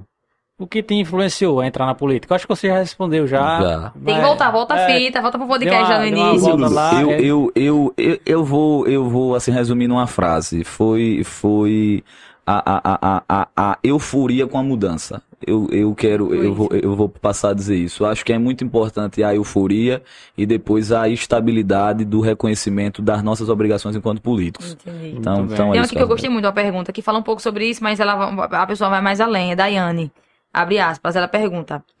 Ser o prefeito mais jovem do estado já trouxe para você preconceito, incredulidade? Já, Abraços, assim, fecha já, aspas. já, Daiane, muitas vezes. Foi a, a história dos conselhos, né? Ah, entendi. Mas, mas Paga que... o povo em dia, né? É, ó, pague o salário em dia. claro, meu irmão. Vamos, Óbvio, vamos, né? é, vamos trabalhar com fé em Deus. Mas assim, é, é, talvez por ser muito jovem, as pessoas não enxergam. é, e eu digo as pessoas, não as pessoas que importam, porque quem importa é o povo de Muribeca. E o povo de Muribeca confiou e, sabe, numa perspectiva de, de uma capacidade de se fazer uma boa gestão em Muribeca. Eu digo assim, o que eu nunca acerto a pronúncia, é establishment, é que chama, que a gente vê em revista chique, É, establishment. está- Establi- establishment. É, establishment. Esse, é assim, esse pessoal que, que já está há muito tempo na política e que faz, que, que realiza, que realiza sabe, é, todos os direcionamentos, talvez não queiram que os jovens acessem a política, que essas novas lideranças acessem a política, porque estão acostumados com o poder. O poder ele tem que, ele precisa ser mutável. Não existe o poder pleno, existe é, é, é, é, o, o- sabe, o poder que é operacionalizado por um tempo para se atingir um fim. E eu acho que essas novas lideranças, eu, eu como disse a Luciano, e falo a qualquer, outra, qualquer outro jovem que queira, que por favor, entrem na política, sabe? Vamos juntos, porque é, é, nós é que encontraremos o país que essas pessoas que já estão há muito tempo na política sabe, vão deixar. Então a gente tem que começar a mudar agora as coisas. Eu, não, eu, eu, eu sofro, mas para falar a verdade, assim, eu não ligo não. Eu me preocupo mais quando eu não consigo atingir aquilo que eu prometi. Uhum. Porque independentemente de idade, de gênero, o que importa é o que você fez enquanto político. Entendo, perfeito. Tem uma, uma pergunta aqui que lembra muito o que a gente falou do povoado, do povoado Pau Alto. ó. Camila Ferraz pergunta, abre aspas. Quais os projetos que você tem em mente para o povoado Pau Alto? O povoado Pau... o povoado Fecha Pau... aspas. Olha, o povoado Pau Alto, nós vamos reformar É a um escola. povoado grande, é? É o. Um dos maiores, como é? Deixa eu ver, viu? Visgueiro, Teve- Saco é, das Visgueiro, Varas. pau- é. Ele deve ser o quarto maior. Entendo. Essa- Entendo. Obrigada, é viu, Camila? Obrigada Obrigado, pela Camila. pergunta. A escola será reformada, como a gente já anunciou. As 12 escolas da rede passaram por reformas. A Cigana, que eu disse que vai, que a gente vai, é, é, vai iniciar a obra agora 21 de outubro, ela é uma extensão do povoado Pau Alto. É, é a parte residencial que ainda é estrada de chão, vicinal. Eu, eu posso uma promessa em requalificar a área da quadra, da, do- também do povoado, que só fizeram uma quadra sem banco. E o pessoal tem que assistir o jogo de pé. Aí eu tenho essa promessa Oh, também no Alto. E, e, e temos também 20 famílias hoje que, que estão no Renda Muribeca lá no Pau Alto. A perspectiva é que a gente consiga ampliar para, de novo, é, dar poder de consumo a essas famílias com fé em Deus. Tem uma outra pergunta aqui que fala sobre rodovia. É, É. FAB. É mas FAB 079. Eu acho que é da- FAB daquele, 079. daquele. al- Alguém, algo da, Fábio é Força Aérea Brasileira. Deve ser alguém envolvido com aquele projeto que você falou, que é da- do, do Trap lá, né? Será? Que você falou que era Será? 79. Ah, é? Será? Porque tá, Não tá sei. aqui, FAB Leia a 079. pergunta que eu vou... Que eu vou... Veja aí o que ele disse. É. Que vai, que, que, que é. Abre aspas, né? Situação da rodovia que liga aqui da Bamuribeca. Eu acho que ele quer dizer. Ah, isso aí é- certo, é- mas, a- mas aí, rapaz, é, é sabe, um pleito regional realmente. Todos os nossos povoados, com exceção do Camará e Vazia da Onça, ficam na extensão da rodovia 220 estadual que liga aqui da BR 101. São 19 quilômetros e é, é, é, de extensão de, de essa rodovia. E eu estive com o governador, eu acho que, que há mais ou menos um mês, e o compromisso que ele assumiu foi de que no Pro Rodoviar 2, que é um programa do Estado de Sergipe para recuperar as rodovias estaduais, seria incluído esse trecho também, é, para que a gente possa ter uma pista, porque deve ser uma pista com mais de, de quase 40 anos, viu? Que não passa por. que só passa assim, um tapa-buraco. E você é assim. Aí fica aquela. A lombada. Você deixa de ter um buraco e passa a ter uma lombada. Então, é- é- é, eu peço a sensibilidade, inclusive, aqui ao governador do estado, Belivaldo, porque é, mais uma vez, o bairro São Francisco, ele precisa ter atenção do Estado e da União pra, para investimentos públicos de grande porte. E, sem dúvida alguma, essas comunidades, o é, Rodeador, Cajueira, Cabeça da Onça, Pau Alto, Saco das Varas, Pedras e Visgueiro, precisam muito que essa rodovia é, passe pelas melhorias que são necessárias, porque já tivemos acidentes, já temos muitos problemas que envolvem também, também ali a drenagem de água de chuva, que acaba alagando as casas. Então, o governo do estado, por favor, como é uma rodovia estadual, eu, eu até aproveito a oportunidade e pedir a sensibilidade para que o quanto antes a gente faça Vamos isso. marcar eles nesse, nesse corte. Vamos marcar É, o... Você marca se o governador Beli, arroba Belivaldo Chaga. É, vamos marcar. Inclusive, não foi o rapaz do Trap, não. Foi o nome do Fábio, é Fabrício dos Santos. Ele é lutador Fabrício de jiu-jitsu. Hum. Foi o que fez a pergunta. Fabrício dos Santos. Pô, meu É. filho, vamos lutar junto com fé em Deus que é para essa rodovia Então é sair. isso. Muito obrigado a todos vocês que participaram, Obrigada. também que enviaram suas perguntas. É sempre muito gratificante ver a participação de vocês, o engajamento. É saber que a gente está no caminho certo, trabalhando, trazendo a comunicação, estreitando laços aqui, fazendo que levando o trabalho de comunicação para a sociedade de uma forma mais descontraída, Sem diferente, entendeu? Batendo um papo, é pondo a, a, a, as tralhas na mesa, né? Vamos Isso. conversar, vamos Isso, bater um isso. papo, vamos furar as bolhas sociais, vamos buscar aproximação. É. Vamos conversar e é isso aí. É, o nosso trabalho do, do podcast é isso. Eu estou muito feliz. Mas E receber você, gostaria você realmente é isso. muito Você é massa, jovem, mas você tem a, a- a vontade de vencer, e de lutar pelo povo. Isso é muito lindo de se ouvir, de se Vamos ver. lutar junto, fé em Deus. Vamos E aí a gente tá junto. muito feliz mesmo. Eu, eu acho que foi o podcast que eu mais sorri. Eu me ri tanto já aqui com você. eu já ri tava rindo antes, né? É, Então, a assim, alegria contagiante e tal. E eu também, também joguei uma pressão sobre mim, porque eu sou um fã de vocês antes de vir aqui. viu? É, olha aí, eu a fico gente lá agradece olhando muito, tal. A gente é muito obrigada. lisonjeado Lisonjeado mesmo. Poxa, são, que massa. Demais. E, e agradeço de verdade o espaço. Eu acho que é um espaço importante para que a gente possa conversar. Os jovens que não têm muito interesse em assistir jornal e tal, porra, então, então assista um podcast aí, que é pra gente Uhum. bater É. um papo e você saber o que é importante É, às vezes, não é isso, Com meu filho? certeza. É verdade. Eu quero agradecer demais a, a, sabe, a vocês. é, pra mim foi uma oportunidade ímpar, de verdade. Eu não gosto de dar entrevistas e, Espero que quem me convidar, tá certo, imprensa, façam isso aqui, ó, mais descontraído. que é pra eu ficar à vontade, tá? E falar mais. Sabe, sorrir mais também. Eu nunca sorri em entrevista, olha. Hoje eu passei a tarde rindo. Tá rindo hoje aqui. Agora vocês vão ter, é, vocês vão ver Mário rindo, cara. Eu tempo quase duas horas rindo. Eu acho que mais, viu? Eu acho que mais, mas então a gente tá muito agradecida, sabe? Foi realmente foi muito bom conhecer Agradeço, você, ouvir obrigado. sua história, porque a gente quanto tempo aí, produtor? Produtor. Rani? 1,58. 1,58. Ah, vamos segurar dois minutos, peraí. É, pensei que tinha sido, eu nem vi, eu nem percebi. Rapaz, A gente não a hora percebe da a Não, assim, passar. eu achei porque a gente tava vendo aqui Ah, e eu tô vendo né? o, sol- de é, o sol abaixou, já tá também, tam, também assim, na hora de, de, de ver a dose de Campari, né? É, dá- vai, vai, vai, vai sabadar, né? Sabadá, porque, ponto, sextou ontem eu não sextei, É, não porque ontem eu tava em eventos, depois teve o festival da É perfeito, criança. meu filho, você não sextará tão cedo. É, de novo aquela pergunta, e o sábado do prefeito é o quê? É ir pra um lugar e ser prefeito. E agora... É, Mas você tem que ser, você tem que ir para um lugar fora do Buribega, porque É, se É, não, vou- faltar- não vou sentar na Porque quadra, se a, não. se a luz do poste apagar ou Trocaram alguma ontem. coisa, ninguém vai olhar. ninguém vai dizer, ô prefeito, aí não, ainda é comigo, aí já é com. com... Ah, vai trocar a lâmpada ontem. Vamos Eu- supor, que, vamos supor que a gente vá no empreende, novo empreendimento aí no Certo, espetinho, Espetinho no Aju. espetinho Aju e tal. Chega lá, Bom lugar, se alguém, viu, se, se a luz da, da orla apagar, vocês aí, ó, ninguém olha, não olha pra mim não. Não Eita, olhe pra mim. né? Não olhe pra mim. então é isso aí, mano. Eu agradeço, de verdade. Com Obrigado. certeza. Se você Obrigado. quiser dar um pulinho aqui, a gente vai prestigiar os nossos amigos, é Anjos Inocentes, é uma banda. De Sim. rock É uma amanhã. banda de pop rock aqui da cidade, bem legal de Lá, se lá ouvir. mesmo, no Espetinho Aju Massa. amanhã. Final da tarde, amanhã, entre as quatro e as cinco da tarde, eles vão fazer Quando um... quiser vir aqui conversar sobre livros, sobre viagens, É. sobre- venha. O ótimo, sobre o ótimo e Rochac. é, É é ótimo, Massa, Rochac, a gente pode vir. E vocês acertar, assim, de verdade, tá ali, vê de vingança, em uma, sabe, tá É numa um parte da parede, ali. e o ótimo é ali atrás. Vocês, vocês depois, se qualquer amigo meu, você vai perguntar quais são os dois filmes que eu sempre assisto. O Watchman. O Watchmen e, V de Vingança. E o Poderoso Chefão e. E o B300, pronto. Eu 300 não é assisto massa mais demais. nada além disso quando eu tô em casa. Eu só assisto esses filmes. Os quatro filmes Eu que eu gosto assisto sempre. muito. É, desse. é os quatro filmes brilhantes, pô. Eu assisti. V de Vingança São- na são escola. bem- tem- eles têm um- um- uma, uma questão bem filosófica, né? Sim. Bem... Não, é isso. sim. Olha, V de Vingança. Eu lembro que eu assisti a primeira vez na escola, na escola. Eu era Na criança. escola, foi? A minha professora de história que introduziu. O E Watchman aí depois e eu assisti de Vingança novo é na bem político.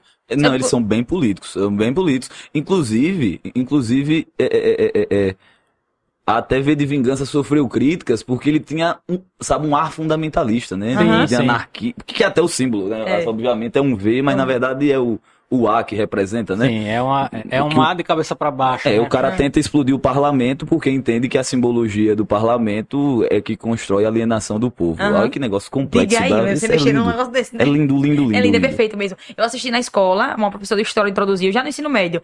E na- aí eu assisti, sabe, Mário? É legal. Depois assisti em casa várias vezes, assim, que eu passava no, no- na à tarde, no sessão da tarde.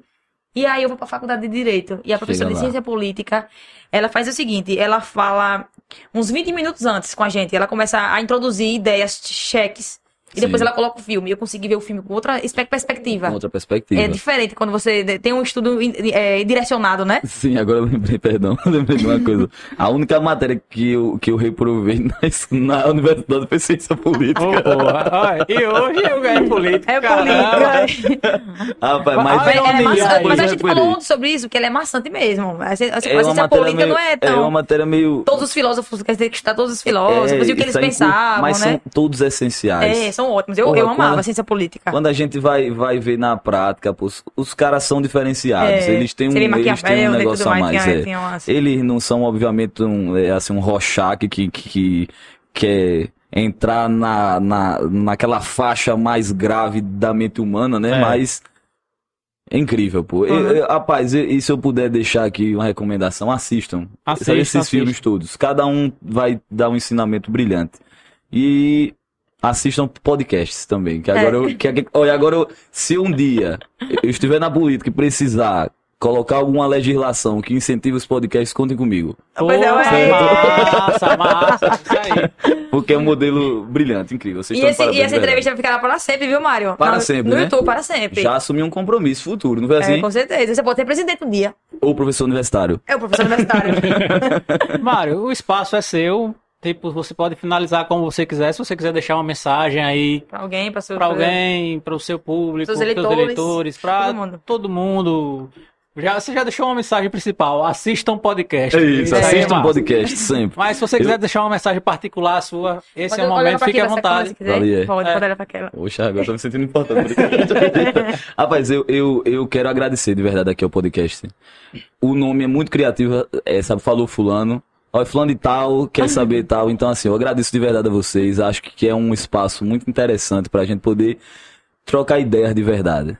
E quero mandar um abraço a todo o povo muribequense. Dizer que nunca pensem que vocês estão sós ou, ou que eu faço as coisas sozinho. Acho que a frase que a gente usou muito na campanha, que eu repito hoje, é que nós devemos ouvir para sermos uma só voz. Essa voz tem que ecoar, seja aqui no microfone do Falou Fulano, seja em ondas de rádio e televisão, mas especialmente naquilo que vai ficar para a posteridade. São as, são, as, são as leis aprovadas, são os programas, são as marcas que o serviço público deixa para que as pessoas tenham uma vida melhor. E com fé em Deus elas terão. Eu sou esperançoso.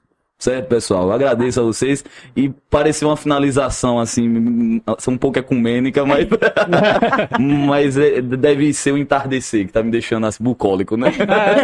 É, o entardecer sempre deixa a gente Sempre assim, deixa a gente. Deixa mesmo, é. Melancólico, né? É. Assim, desse jeito. É, Mas- inclusive vocês já vão, vão ter compromisso, mas quando quiserem em Muribeca, por favor, quiserem fazer também um podcast em Muribeca, estão convidados, tá certo? a gente pode levar os microfones pra lá e, e entrevistar o povo, pode. Você quer no gabinete da prefeitura, gente- vocês têm essa disposição. O eco lá é maravilhoso, dentro, Ah, dentro da prefeitura. ótimo, a gente leva, viu? Mas não é nem por nada, é porque caiu o teto e a gente tá reformando aos poucos.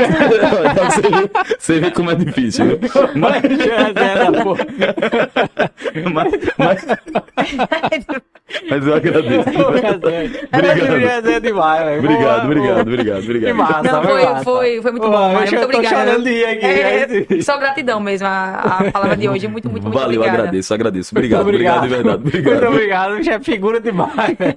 É, Muito obrigado, Mário. Muito obrigado a vocês, fulanos e. Obrigada, Sem deixar fulanas. De lembrar que nos sigam aí nas redes sociais. Siga, comente, Acompanhem-se no- compartilhe. No Instagram a gente vai estar soltando os teasers desses episódios que sempre saem toda Siga o semana. prefeito. Siga né? ele, Siga é, vai estar passando aqui no, no, no cantinho da tela o QR Code aqui de Assina Mário Conserva. O prefeito mais resenha do Baixo Ribeirinho, né? Chama Ribeirinho aqui.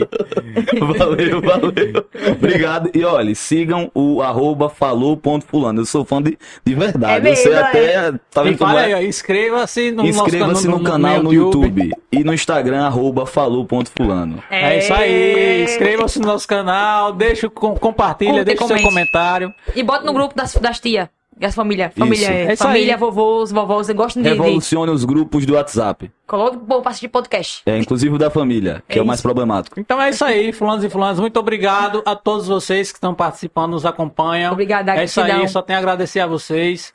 é, é, pela força, pelo apoio que vem nos acompanhando desde o início. Então, até o próximo episódio de Fulanos e Fulanos. Falou, Fulanos e Fulanas! Podcast. Ai, que lindo esse podcast.